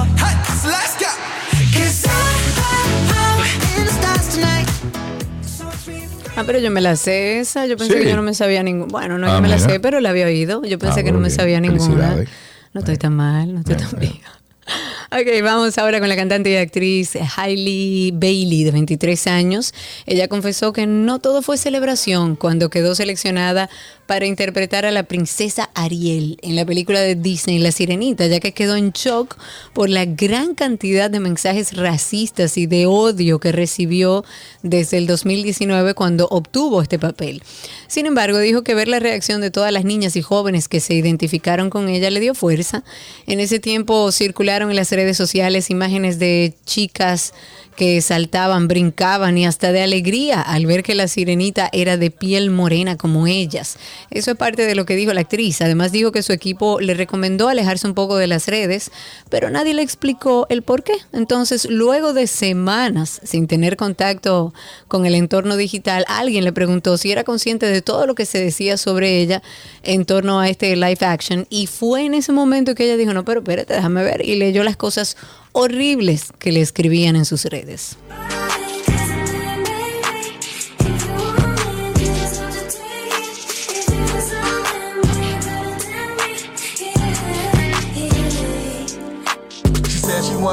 En otra noticia, ayer, por supuesto, creo que el país se enteró de que anoche se llevaron a cabo los premios soberanos correspondientes a los años 2021 y 2022. La ceremonia empezó pasada a las 9 de la noche y el intérprete de música urbana, El Alfa, fue el encargado de abrir esta gala de presentaciones o de premia- premiaciones. Durante la celebración fueron galardonados Alicia Ortega y Luis Segura como los grandes soberanos del 2021 y 2022 respectivamente. Otro de los gara- galardonados en la gala de esta noche fue Iván Ruiz, quien obtuvo el premio en la categoría Mejor Programa de Televisión por el show de mediodía como artista destacado. En el extranjero se destacó el artista Juan Luis Guerra y el bachatero Raulín Rodríguez. Obtuvo un soberano al mérito por su trayectoria artística. Desde hace muchos años yo vengo diciendo que debe ya dentro del soberano existir un eh, un, un premio especial que se otorgue de parte de Juan Luis Guerra. O sea, una categoría que sea el premio Juan Luis Guerra. Exacto, que sea... Porque que Juan Luis Guerra Claro, yo- yo todos los y, y lo merece, no estoy criticando eso. Claro que sí, que lo Pero ya vamos, vamos a trascender un poquito, vamos a, a, eh, de, de cierta forma a honrar y a, eh, a darle honor a ese gran artista llamado Juan Luis Guerra y le ponemos una categoría, un, premio. sí, sí, un una premio especial que se llame Juan Luis Guerra, porque Claro. evidentemente Juan Luis Guerra es el artista más internacional que tiene la República Sí. Dominicana, el más exitoso, se conoce en todas partes del mundo. Es muy difícil competir con una figura como Juan Luis Guerra en una categoría como esa. Ojalá y puedan a ese premio ponerle Juan Luis Guerra en honor a él, que él va a estar feliz. Eh, y, y darle la oportunidad a otros jóvenes que van creciendo dentro de la música y diferentes ámbitos artísticos Sí. y que se destacan en el exterior. A lo mejor no como Juan Luis, pero se Exacto, destacan. exacto. Míralo ahí. Ey. Ajá. Ey, ajá. Bueno, eh, la vida y obra musical del fallecido ídolo del merengue Johnny Ventura llegará a la pantalla grande en el 2024 bajo la dirección de quién? De Tuto Guerrero. Eso Ay, se reveló bueno. sí, anoche al final de un musical de los Premios Soberanos con el que se rindió homenaje al caballo mayor.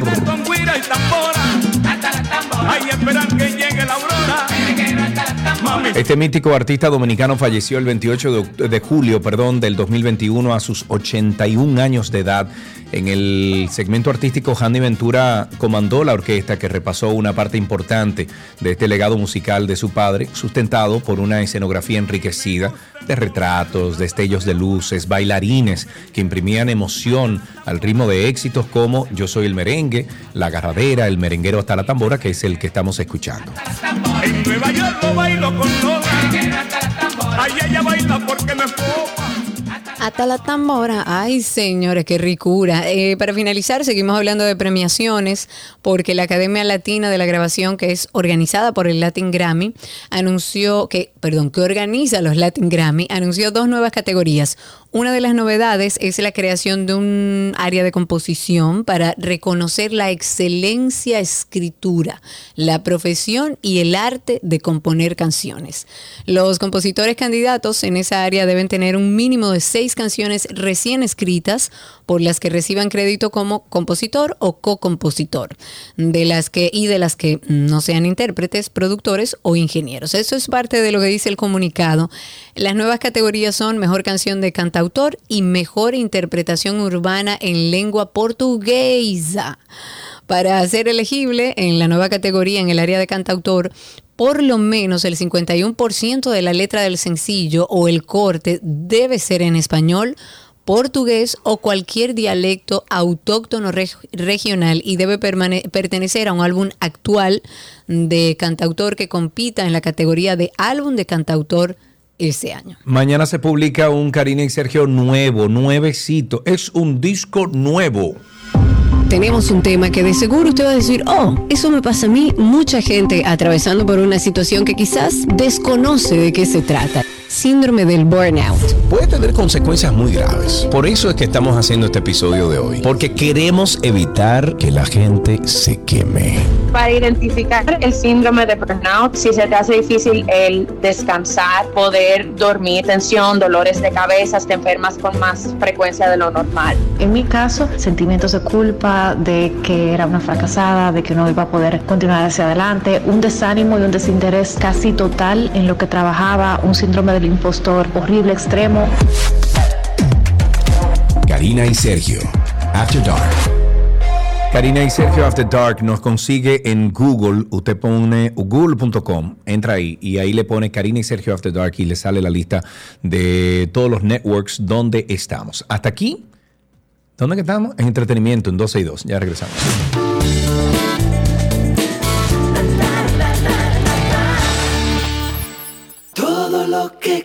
Que quieres está en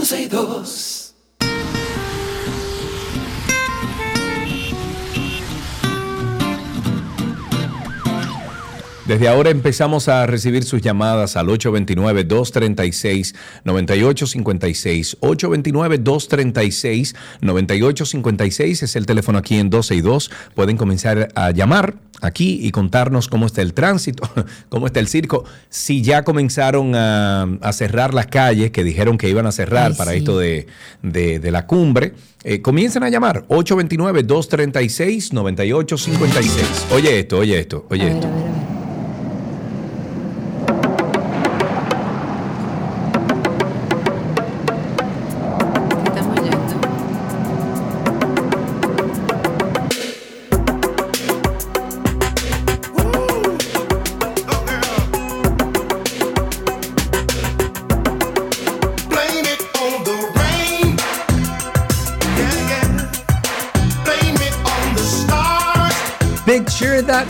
Milli Vanilli. Una de mis Ay, sí, agrupaciones claro. favoritas, sí. Claro, esa es una de tus canciones favoritas. No, de mis agrupaciones favoritas, Milli Vanilli, porque crecí con ellos, o sea, crecí Mm. Bueno. viéndolos. Viéndolos, no Bueno. escuchándolos cantar porque no eran ellos. Bueno, pero si hoy existiese Milli Vanilli, fuera toda una sensación. Sí, yo estoy de acuerdo. Ok, bueno. Yo estoy de acuerdo. Recuerden que estamos en Spaces. Aquellos que quieran solicitar hablar pueden por ahí levantar su manito y le damos paso. Ah, tenemos a Félix en la línea. Buenas tardes, Félix. ¿Cómo estás, amigo? Buenas tardes, Sergio. Feliz cumpleaños, que sea tarde. Gracias, amigo. Gracias. Sergio, tengo una impotencia aquí en Santiago tan Una grande, tan impotencia en Santiago. ¿Por qué? Sí. Mira, hay 20 mil personas limpiando las calles por la mañana, ¿verdad? Tú Ajá. ves muchas personas barriendo los contenedores por todos lados. Tú te vas de, de- de sitio en sitio y ves. Pero la recogida de la basura está amontonada por todos lados. Y cuando pasa el camión, si tú no le das 100 o 500 pesos, el chamaco no recoge la basura. Adivina. Ay, no puede ser.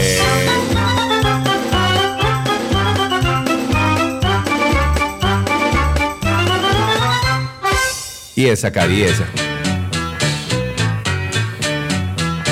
¿No la conoces? Déjame Por ver, favor. espérate, ¿Cuál es? Ah, claro.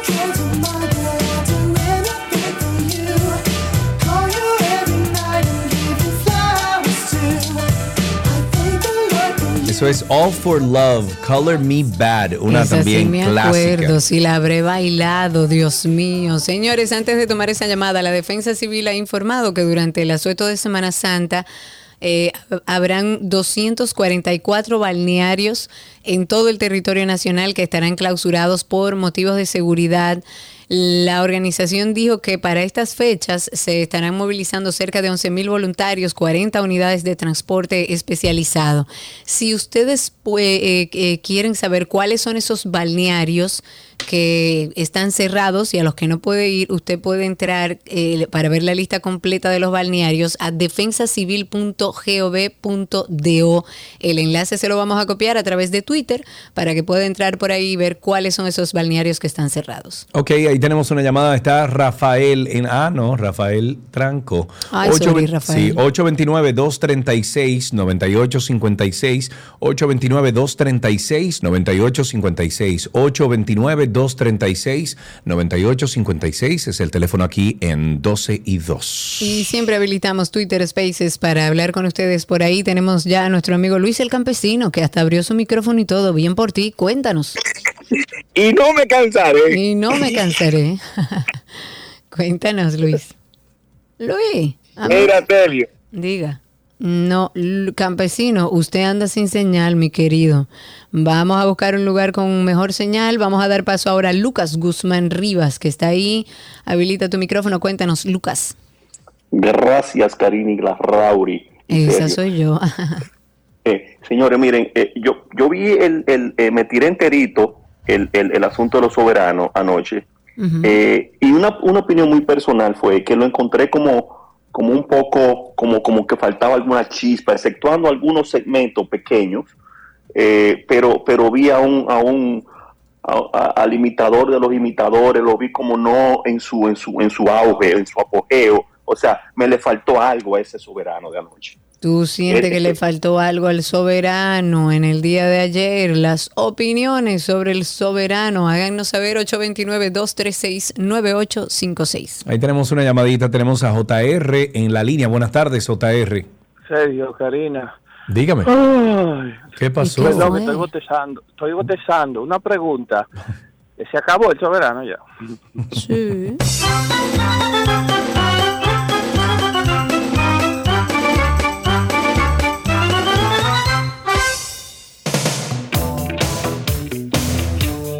¿Esa cuál es? Esa no me suena, ¿no? ¿Cuál es esa? No. Ah, claro.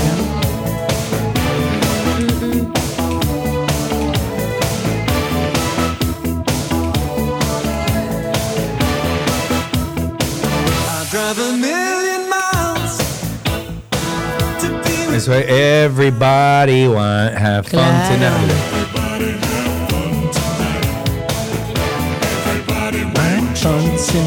Ok, tenemos una llamadita. Tenemos a Hochi en la línea. Buenas tardes, Hochi. Gracias, buenas tardes, qué placer.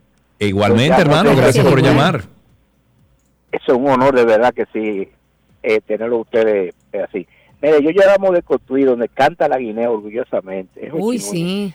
Yo tengo... De Costul. Gracias. Yo, costul, costul. Así mismo es. Yo tengo una inquietud eh, viendo cómo se hacen esos movimientos defendiendo a los delincuentes. Cuando una persona se roba 100 pesos, 500 pesos para cárcel, a palo va.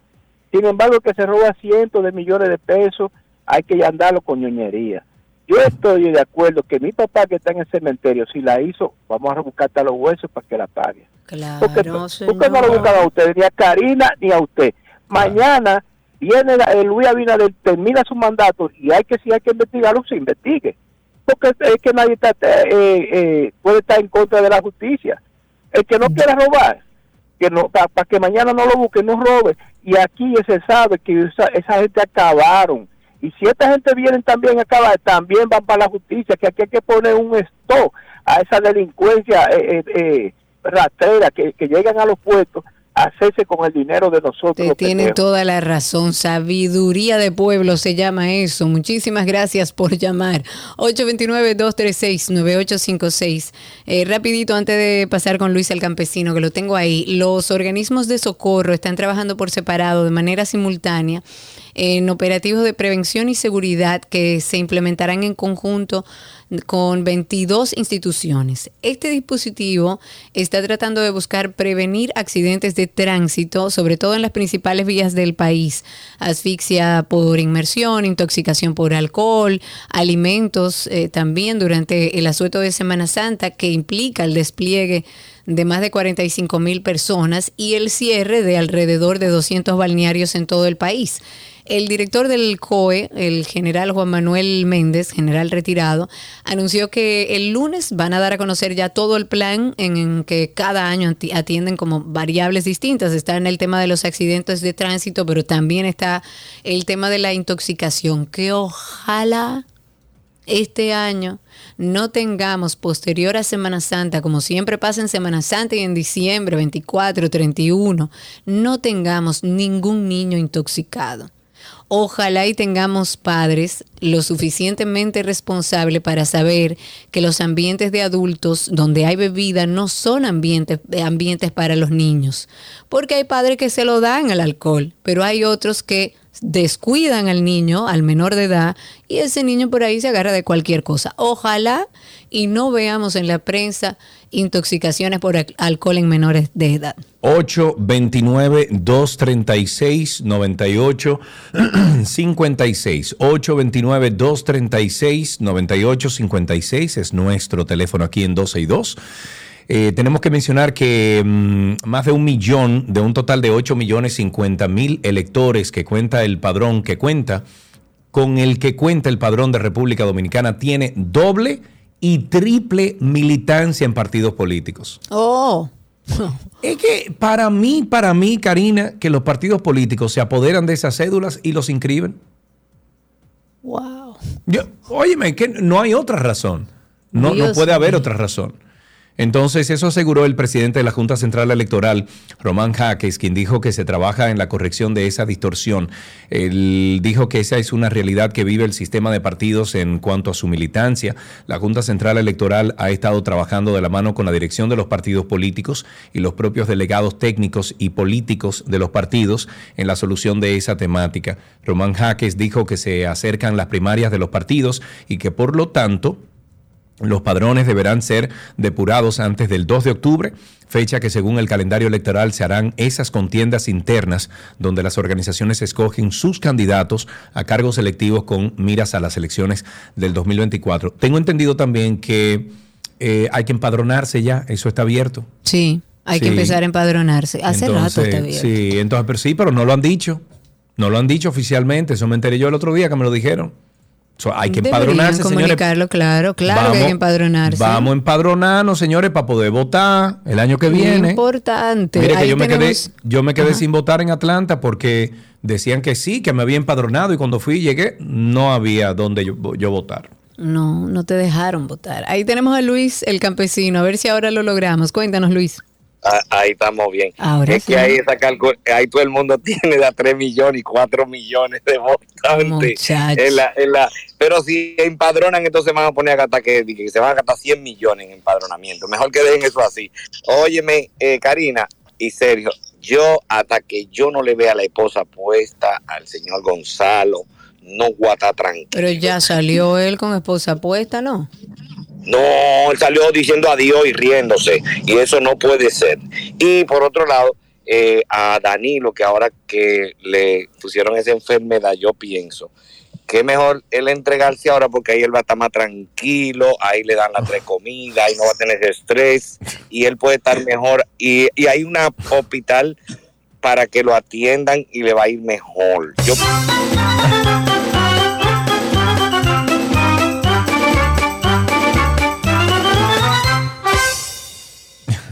Él dice que le va a ir mejor. Ahí tenemos varias llamadas. Sí. Creo que tenemos dos llamadas. Sí. Javier, adelante, Javier. ¿Cuánto tiempo, Javier? Sergio, ¿Qué de ti, Javier?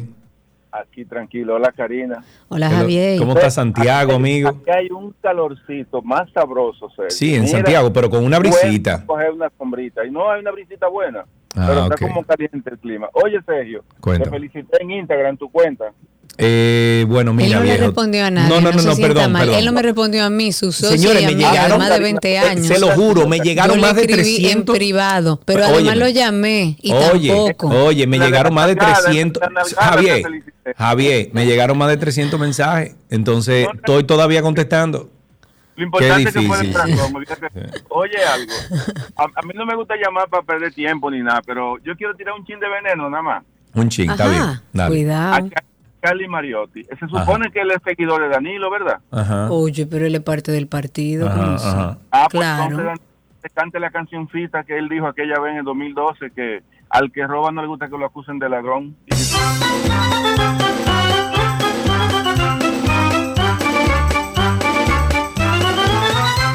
Raúl en la línea. Buenas tardes, amigo Raúl. Buenas tardes, Sergio y Karina. Muchos temas, rápidamente uno. El primero, eh, vi ahí que el señor, ahora que hablaron de empadronamiento y cosas, el señor Miguel Vargas y a su señor invitando, pero ese señor es tan desabrido que ni siquiera tú, Sergio, te, te he visto, te he escuchado imitando la voz de ese señor. No, ni- Y con respecto también al tema de, de- de los premios Casandra, sí, yo, yo me enteré esta mañana cuando veo Soberano, soberano, que nos demandan. Claro, Cassandra. y volviendo a eso, burlándose de, de, los, de los vestidos, como siempre, de los mosquiteros, de los guineos y del... del Burlándose de la gente seria y trabajadora. Sí, sí, sí.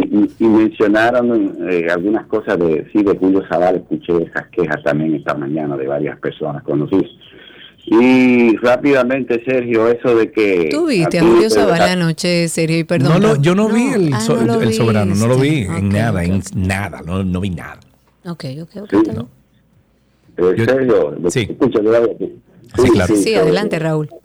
Sí, sí, dos temitas rápidamente hablando de eso. Primero lo de Mini Vanilli, que bueno, ahora Mini Vanilli son dos eh, Scouts, dos chivitos hartos de joda, lo que hay ahora. Y lo de, y lo de Sergio Carlos, que no votó, esa fue la venganza del penco. Para que sepa.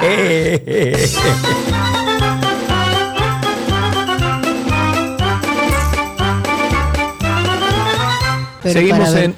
¿Qué pasó? perdón, que estábamos aquí charlando, disculpen. Sí, sí, sí, Pero sí. para ver qué, porque es.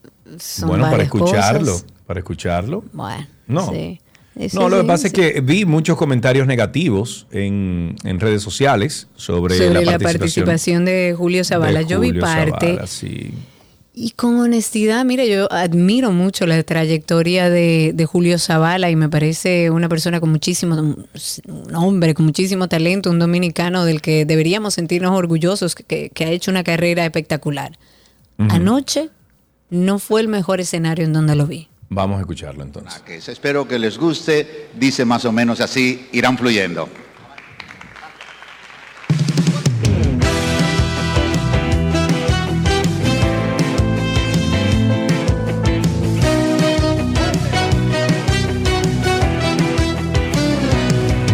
En medio de estos trances que vivimos, ¿quién no ha despertado?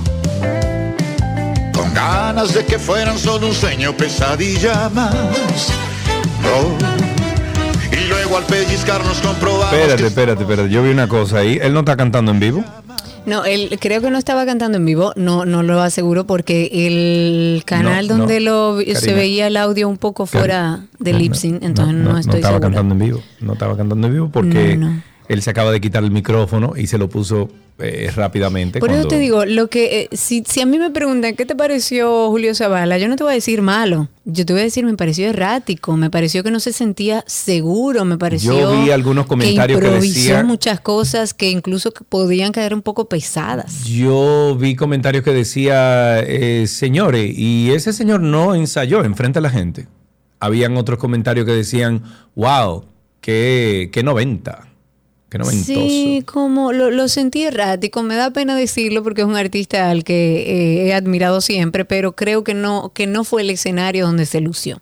Ok. 829-236-9856 para terminar esta parte de tránsito y circo y a través de Twitter Spaces también. Por ahí si quieren hablar con nosotros pueden entrar. 829-236-9856. Muy bien, eh, otra de las cosas que tenemos que decir es que el teleférico de los Alcarrizos será inaugurado el próximo 28 de abril. 28 de abril. Eso ya, eso ya. Pero yo pasé cerca de el otro día y no lo vi eso como tan terminado. Pero tú eres constructor para saber. No, ah, no, no, no, no, no, no, no, no. Bob, no el, hable. construc- el constructor, me dicen. Bueno, este sistema de transporte consta de cuatro estaciones que comenzarán a operar en, a la entrada del municipio y el sistema tiene una distancia de 4.2 kilómetros con cuatro estaciones. Tiene las, eh, la estación Los Alcarrizos, desde la entrada del sector en la autopista Duarte. La número dos, que es Las Toronjas. La número 3 ubicada en el Puente Blanco y la número 4 ubicada en el sector Los Americanos. Además de las cuatro estaciones, consta con 25 pilonas. Las pilonas son, me imagino que la cuestión esa que lleva la gente, ¿verdad? La- la ca- las cabinas. Entiendo que sí. Sí, sí, ok. Pilonas y garaje para 163 cabinas con capacidad para transportar 4.500 personas por hora. Eso va a ser un palo allá. Esperamos que Bueno, funcione a la sí. perfección. Ahí tenemos a José en la línea. Buenas tardes. José, adelante. Gracias, Sergio. Gracias, Karina. Yo quiero hacer do- dos salvedades. Para preguntar quién lo hace, el ayuntamiento o DGC, quién. ¿Qué vamos a hacer con los motoristas echando carrera en la circunvalación de Santo Domingo? Y otra, ¿qué vamos a hacer con los limpia vidrio en los semáforos?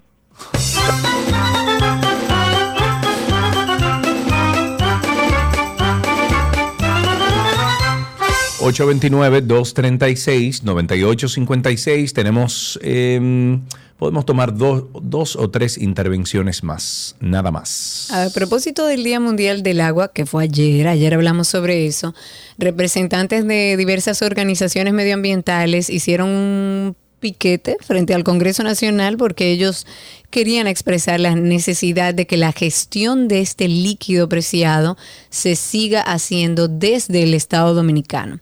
Representantes de la Red Socioambiental Nacional de la República Dominicana dijeron que desde junio del 2020 se están realizando los aprestos para que se apruebe una ley del agua a la cual no se oponen, pero ellos denunciaron que en todas las propuestas figura la privatización de ese recurso natural. Ojo, recurso natural y que según los derechos universales nos corresponde por derecho.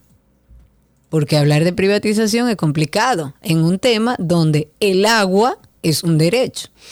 Pero ellos dicen que está pendiente que el Poder Ejecutivo envíe al Congreso un proyecto de ley del agua. Este grupo dijo también que el agua debe ser gestionada directamente desde el Estado Dominicano y evitar que el manejo de la administración pueda ser transferido a particulares. Esto con el fin de lo que se pueda garantizar o que se pueda garantizar el manejo justo y equitativo de este líquido. Y dijeron que debido a que no conocen aún la propuesta del Poder Ejecutivo, adelantaron su postura con el propósito de apelar al buen juicio de los congresistas y el compromiso de estos con la nación para legislar a favor de la protección del agua, no de la privatización. Tenemos una llamada ahí, tenemos en la línea, mm, no sé, Chiqui, mira a ver si me pusiste el nombre, creo que no lo tengo. Vamos a ver, ¿a quién tenemos en la línea? Buenas tardes. Buenas tardes, Rafael de la Romana. Rafael, ah, perdón, es que parece que había llamado otro Rafael, no fue, fue culpa mía, no de Chiqui. Adelante, Rafael, cuéntanos. Mi comentario es, es un poquito rápido. ¿Qué mensaje le está mandando la sociedad, le está enviando a la sociedad, a la juventud? Por ejemplo, yo que soy de la Romana, que veo que el cabildo es apresado y procesado por malversaciones y cosas mal hechas en el ayuntamiento y la esposa coge, es la vicealcaldesa. Una señora que no sabe de eso. Que es Bueno, una pero, pero usted sabe que dice la ley que a falta del alcalde, eh, la vicealcaldesa es que tiene que suplir ese, ese espacio, ¿verdad? Sí, pero es que ya lo que han hecho es fuerte, Sergio. Y Sí, Karina. yo sé, pero, pero la ley dice eso, entonces tenemos que ir a la ley y cambiar la ley.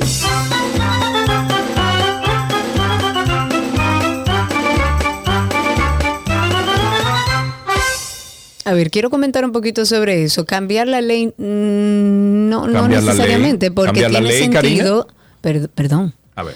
Eh, eh, tiene sentido que si fallece, lo meten preso, eh, renuncia lo que sea, eh, se supone que el de abajo es el que sube. Porque eso es un voto, o sea, eso es un cargo por elección. Entonces, ¿qué usted va a hacer? ¿A votar otra vez? No, está el de abajo y el de abajo sube. El problema está no en cambiar esa ley, sino, pregunto otra vez, ¿no está prohibido que una pareja de esposos sea Nepotismo, alcalde dices, y vicealcaldesa? No pregunto nada más. Pregunto nada más, como para que quede en el aire. Ahora es legal.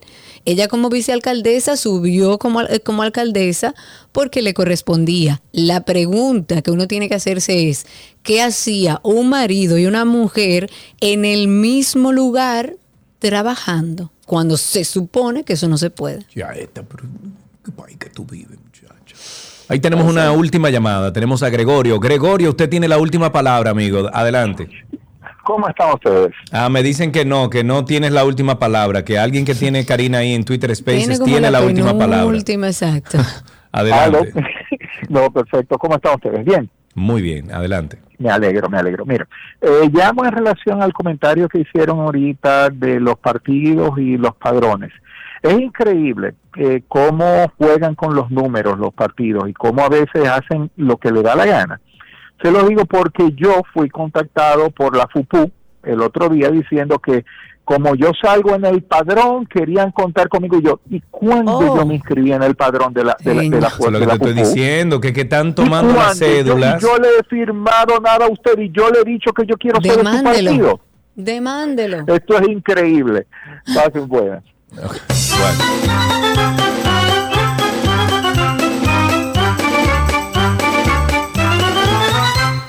Rapidito, para finalizar, tengo dos intervenciones. Empiezo con Patricia Mejía. Cuéntanos, Patricia.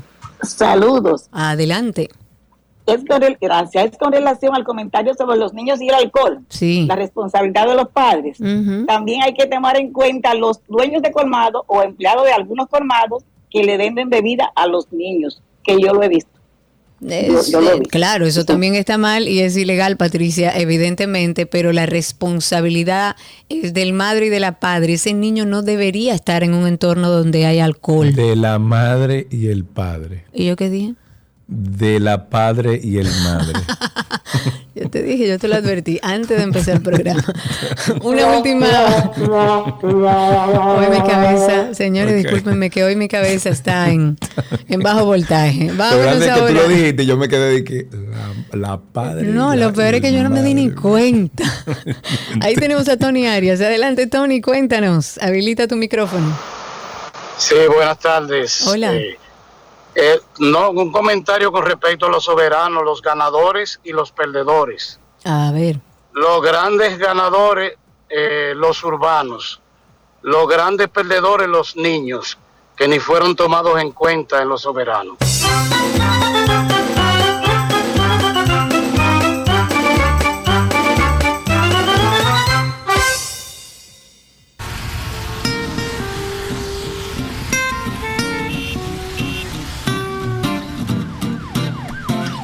Todo lo que quieras está en 12 y 2.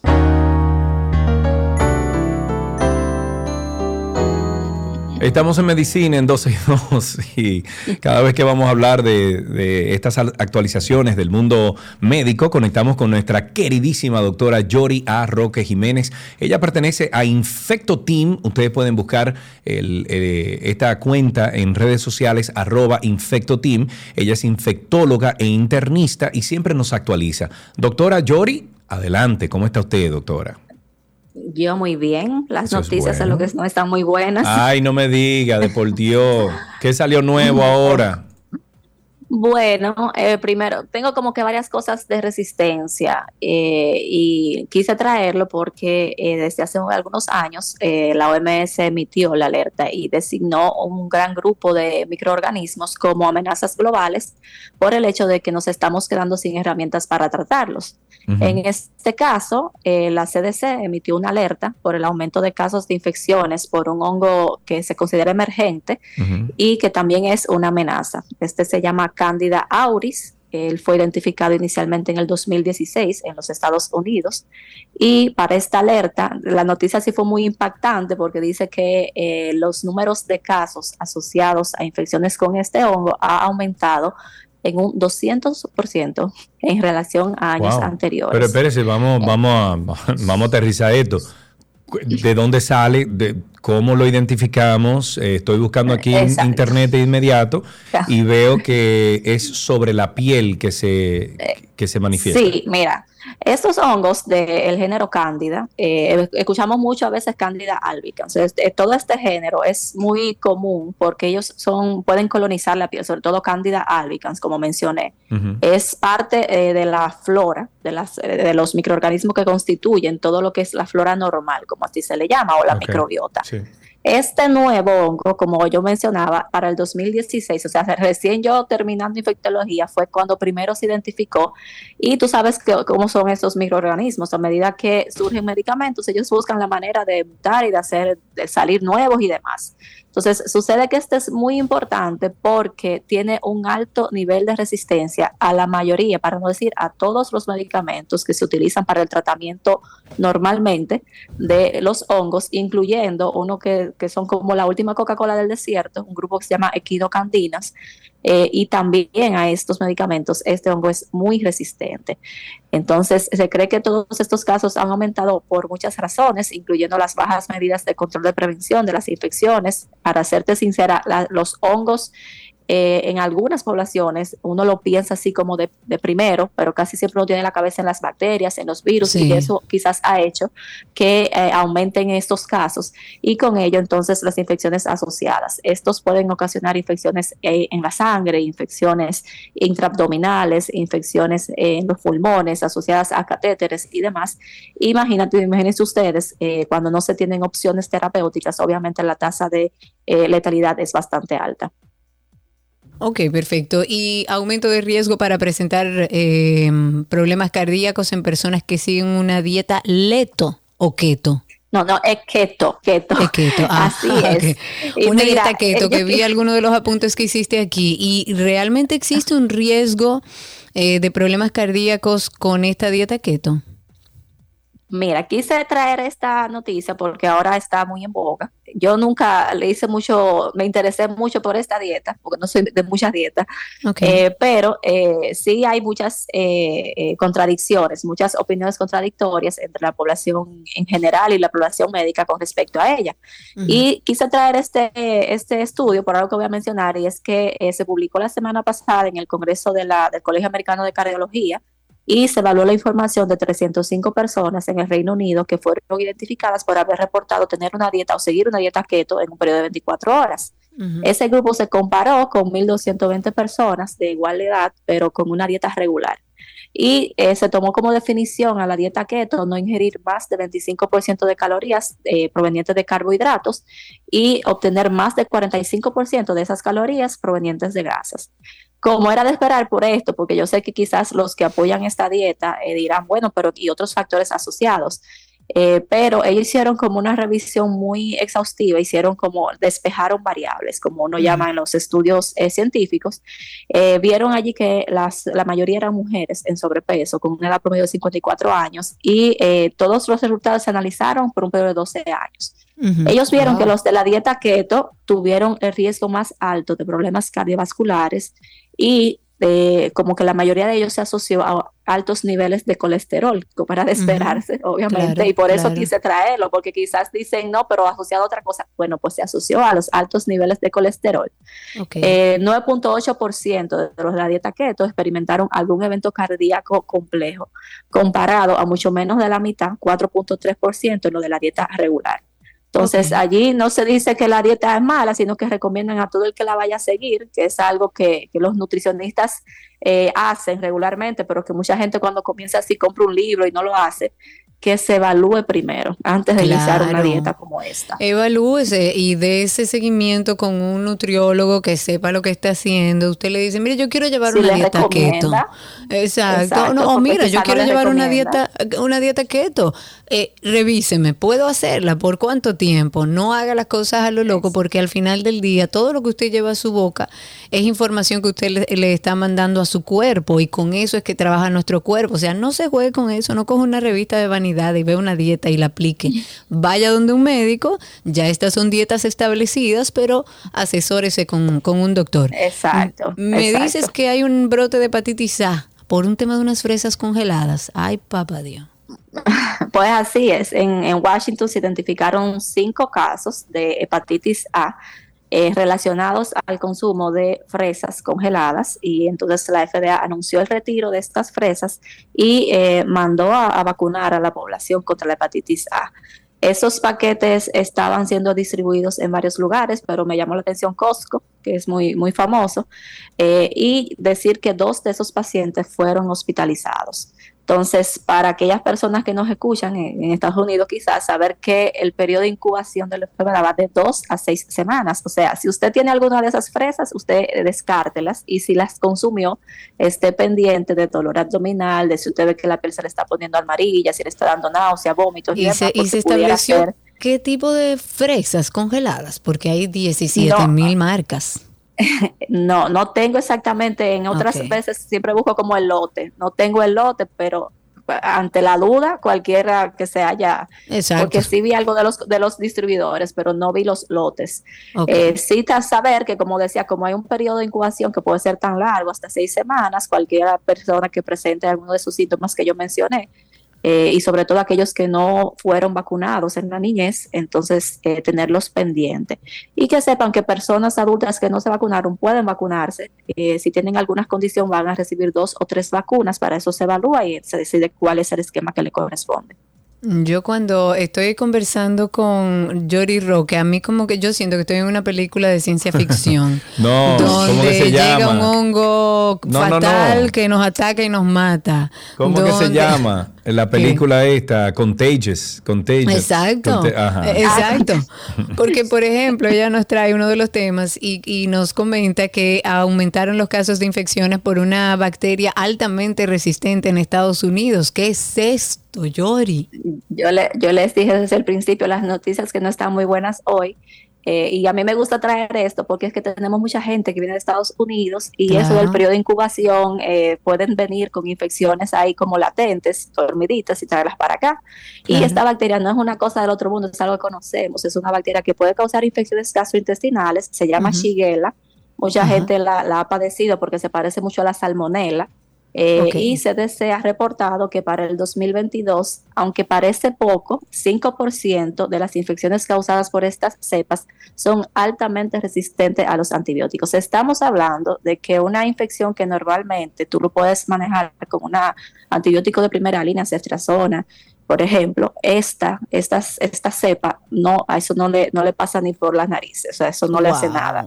Eh, para el 2015 eso no había sucedido en ningún lugar, o sea, cero casos se reportó resistente a estos antibióticos y ahora no es solamente a ese antibiótico, se considera XDR, oye cómo que va, de, de ser Wow. sensible a todo, entonces pasa a ser MDR cuando es resistente a dos o más grupos de antibióticos y este es XDR porque es resistente a todos los antibióticos ¿Y que normalmente entonces? se utilizan para ella. Nada. Entonces es un problema porque ella tiene una La particularidad. tierra Muchas veces- sacudiéndose. Eso es la tierra sacudiéndose, señor, el planeta.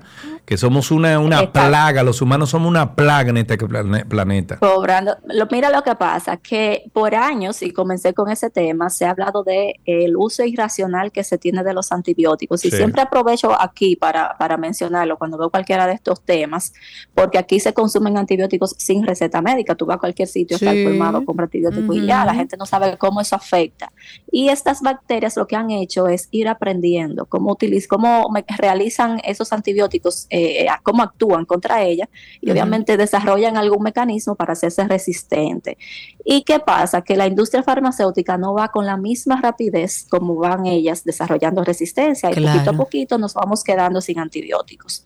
Obviamente, lo que anteriormente podíamos manejar, como yo mencioné, con un paciente en su casa, líquidos, un antibiótico simple, ahora tenemos que admitirlo en el hospital y ponerle antibióticos de amplio espectro, o sea, muy costosos, muy complejos, pasarlo Ujú. por la vena. Y esta bacteria es sumamente peligrosa porque algunas de ellas pueden eh, producir una toxina que se llama Shiga toxin, que produce fallo multiorgánico. El paciente Dios cae en mío, Wow, cuántas buenas noticias, caramba. Sintonice 12 y 2 para oír buenas noticias. To- los hongos, Bueno, pues eso es bacteria, cuanto. cosas. De que bueno, pues eso, Eso es. No hablo más. No hablo más. No, hombre, la idea es, lo importante es tener la información y por, por eso siempre nos encanta hablar con la doctora Yori Roque, porque nos trae las últimas informaciones que salen alrededor de la salud. No viaje a Estados Unidos mientras tanto. Eh, olvídese del hongo, eh, no lleve dieta keto, no coma fresas congeladas. O sea, vamos a ir adaptándonos a las informaciones. Pero usted qué bueno tiene que tenerlas. sembrar su, su patio, usted lo siembra ahí con, con algunas hortalizas, hace una hortaliza, usted siembra algunos vegetales, algunos No, víveres. algo en serio. Bien. Mm. Algo- Algo en serio, señores. Yo eh, he apre- aprendí luego de ser madre el tema del uso de los antibióticos. Yo tengo dos hijos, uno de casi 20 que cumple ahora y uno de casi 13 que también cumple ahora. Y jamás han bebido antibióticos. Jamás. No, así es los míos. Mira, así es los no, míos. es que ese debe ser el último pregunta- recurso. A mí la gente me pregunta, yo le digo, mira, a los hijos míos yo no paso de, de darle acetaminofén y un medicamento eh, que no me paga nada, pero que yo lo uso mucho, se llama Abrilar, que es un como, como Ah, un jarabe sí, para la gripe. Eso yo, yo no paso de ahí, ya cualquier cosa eh, yo lo llevo a donde su médico y ahí Exacto. decide. Porque aunque yo sea infectóloga, eh, esa no es mi área, no, no es mi competencia y realmente yo sé el daño que puede causar en los niños el tanto uso de antibióticos, no necesariamente en ese momento, sino ya en la adultez. A veces Claro. el adulto viene con un cultivo resistente a todo, pero yo nunca he usado antibióticos. Ah, pero de niño le ponían muchísimo antibiótico para Claro. A mí me- a Ay, mí mira, me pusieron dale antibiótico Ay, dale- para dale todo, me antibiótico. pusieron antibiótico a mí. Sí, porque Que en- en la generalmente época en la son que nos- virales. Ajá. Que son temas virales, pero que uno se acostumbró en la época de nosotros a que el antibiótico resolvía todo, era el medicamento milagroso y todos bebimos mucho antibióticos. O sea que trate usted, esto trae problemas a futuro porque genera resistencia. Si no hay que darle antibiótico, no se lo dé, vaya a un médico, asesórese, pida opinión, pero no lo haga de manera alegre. Doctora, gracias. Gracias a ustedes siempre, cuídense mucho. Un abrazo grande. Ella se ríe. Sí, hasta aquí medicina en 12 y 2.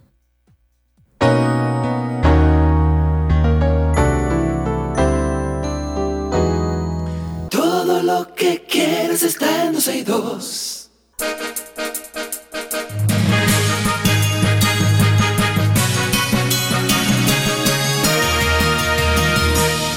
Algunas noticias antes de despedir en estos momentos.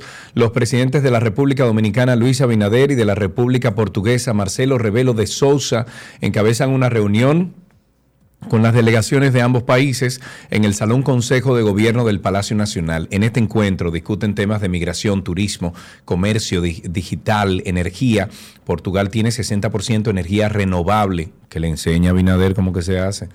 La reunión se realiza como parte de la agenda por la visita oficial del presidente de la República Portuguesa, portuguesa, en el país. La delegación de República Dominicana la integran la vicepresidenta Raquel Peña, los ministros de Relaciones Exteriores Roberto Álvarez, eh, Joel Adrián Santos Echavarría, también José Ignacio Paliza, está Ito Bisonó, está David Collado, bueno, the usual suspect. Exacto.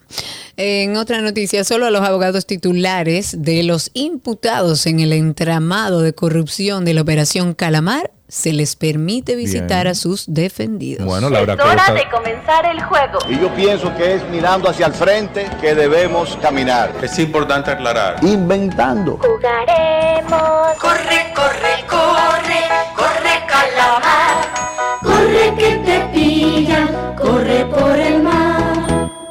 Inventando. ay Dios mío, dicho eso, eh, tal como les decía, solamente a los abogados titulares se les va a permitir visitar a los defendidos en el Palacio de Justicia de Ciudad Nueva.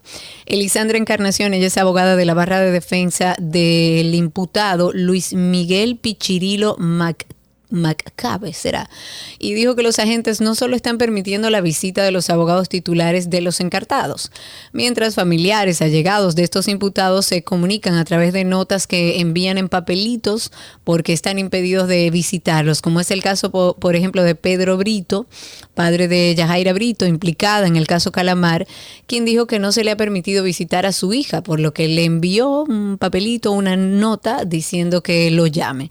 La abogada Encarnación dijo que los agentes encartados de la seguridad de la cárcel tienen una lista con los nombres de las personas que pueden visitar a los imputados de este caso Calamar. Ok, otra noticia y a raíz de la ola de críticas que generó su participación como conductor principal de los premios soberanos, Julio Zavala salió al frente para defender su talento y desligarse de las consecuencias que dejó la decisión que, según sus palabras, tomaron en la Asociación Dominicana de Cronistas de Arte. ¡Wow! Y demás organizadores de la premiación dominicana en pleno conocimiento de lo que podía ocurrir. El artista ofreció sus primeras declaraciones y dijo que asumió el riesgo de una producción que no tuvo no estuvo completa, pues faltaron muchos elementos de su show, pero aún así aceptó esa re- no, él no de- debió decir que no. Sí, Si porque él, si él está es- diciendo, es espérate, espérate, oye, mal. exacto, si ahora él está diciendo que es Acroarte quien tiene la responsabilidad de Bueno, lo que hizo él de anoche. Acroarte, sí. Exacto, de la producción que hizo anoche.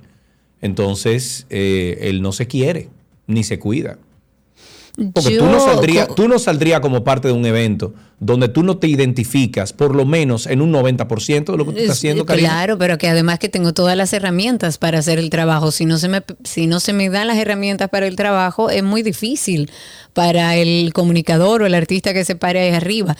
Me parece que una figura como Julio Zavala no debe, no debía permitirse. Si él entendía que no estaba seguro para presentar su show como uno está acostumbrado a verlo, aunque no era un show de Julio Zavala, era parte de todo un- una producción para estos premios soberanos. Pero la verdad me entristeció porque vi que estaba desenfocado, estaba errático, no, no entendí bien de qué se trataba. Dejemos hasta aquí las noticias con un poco de entretenimiento aquí en Dos Oídos.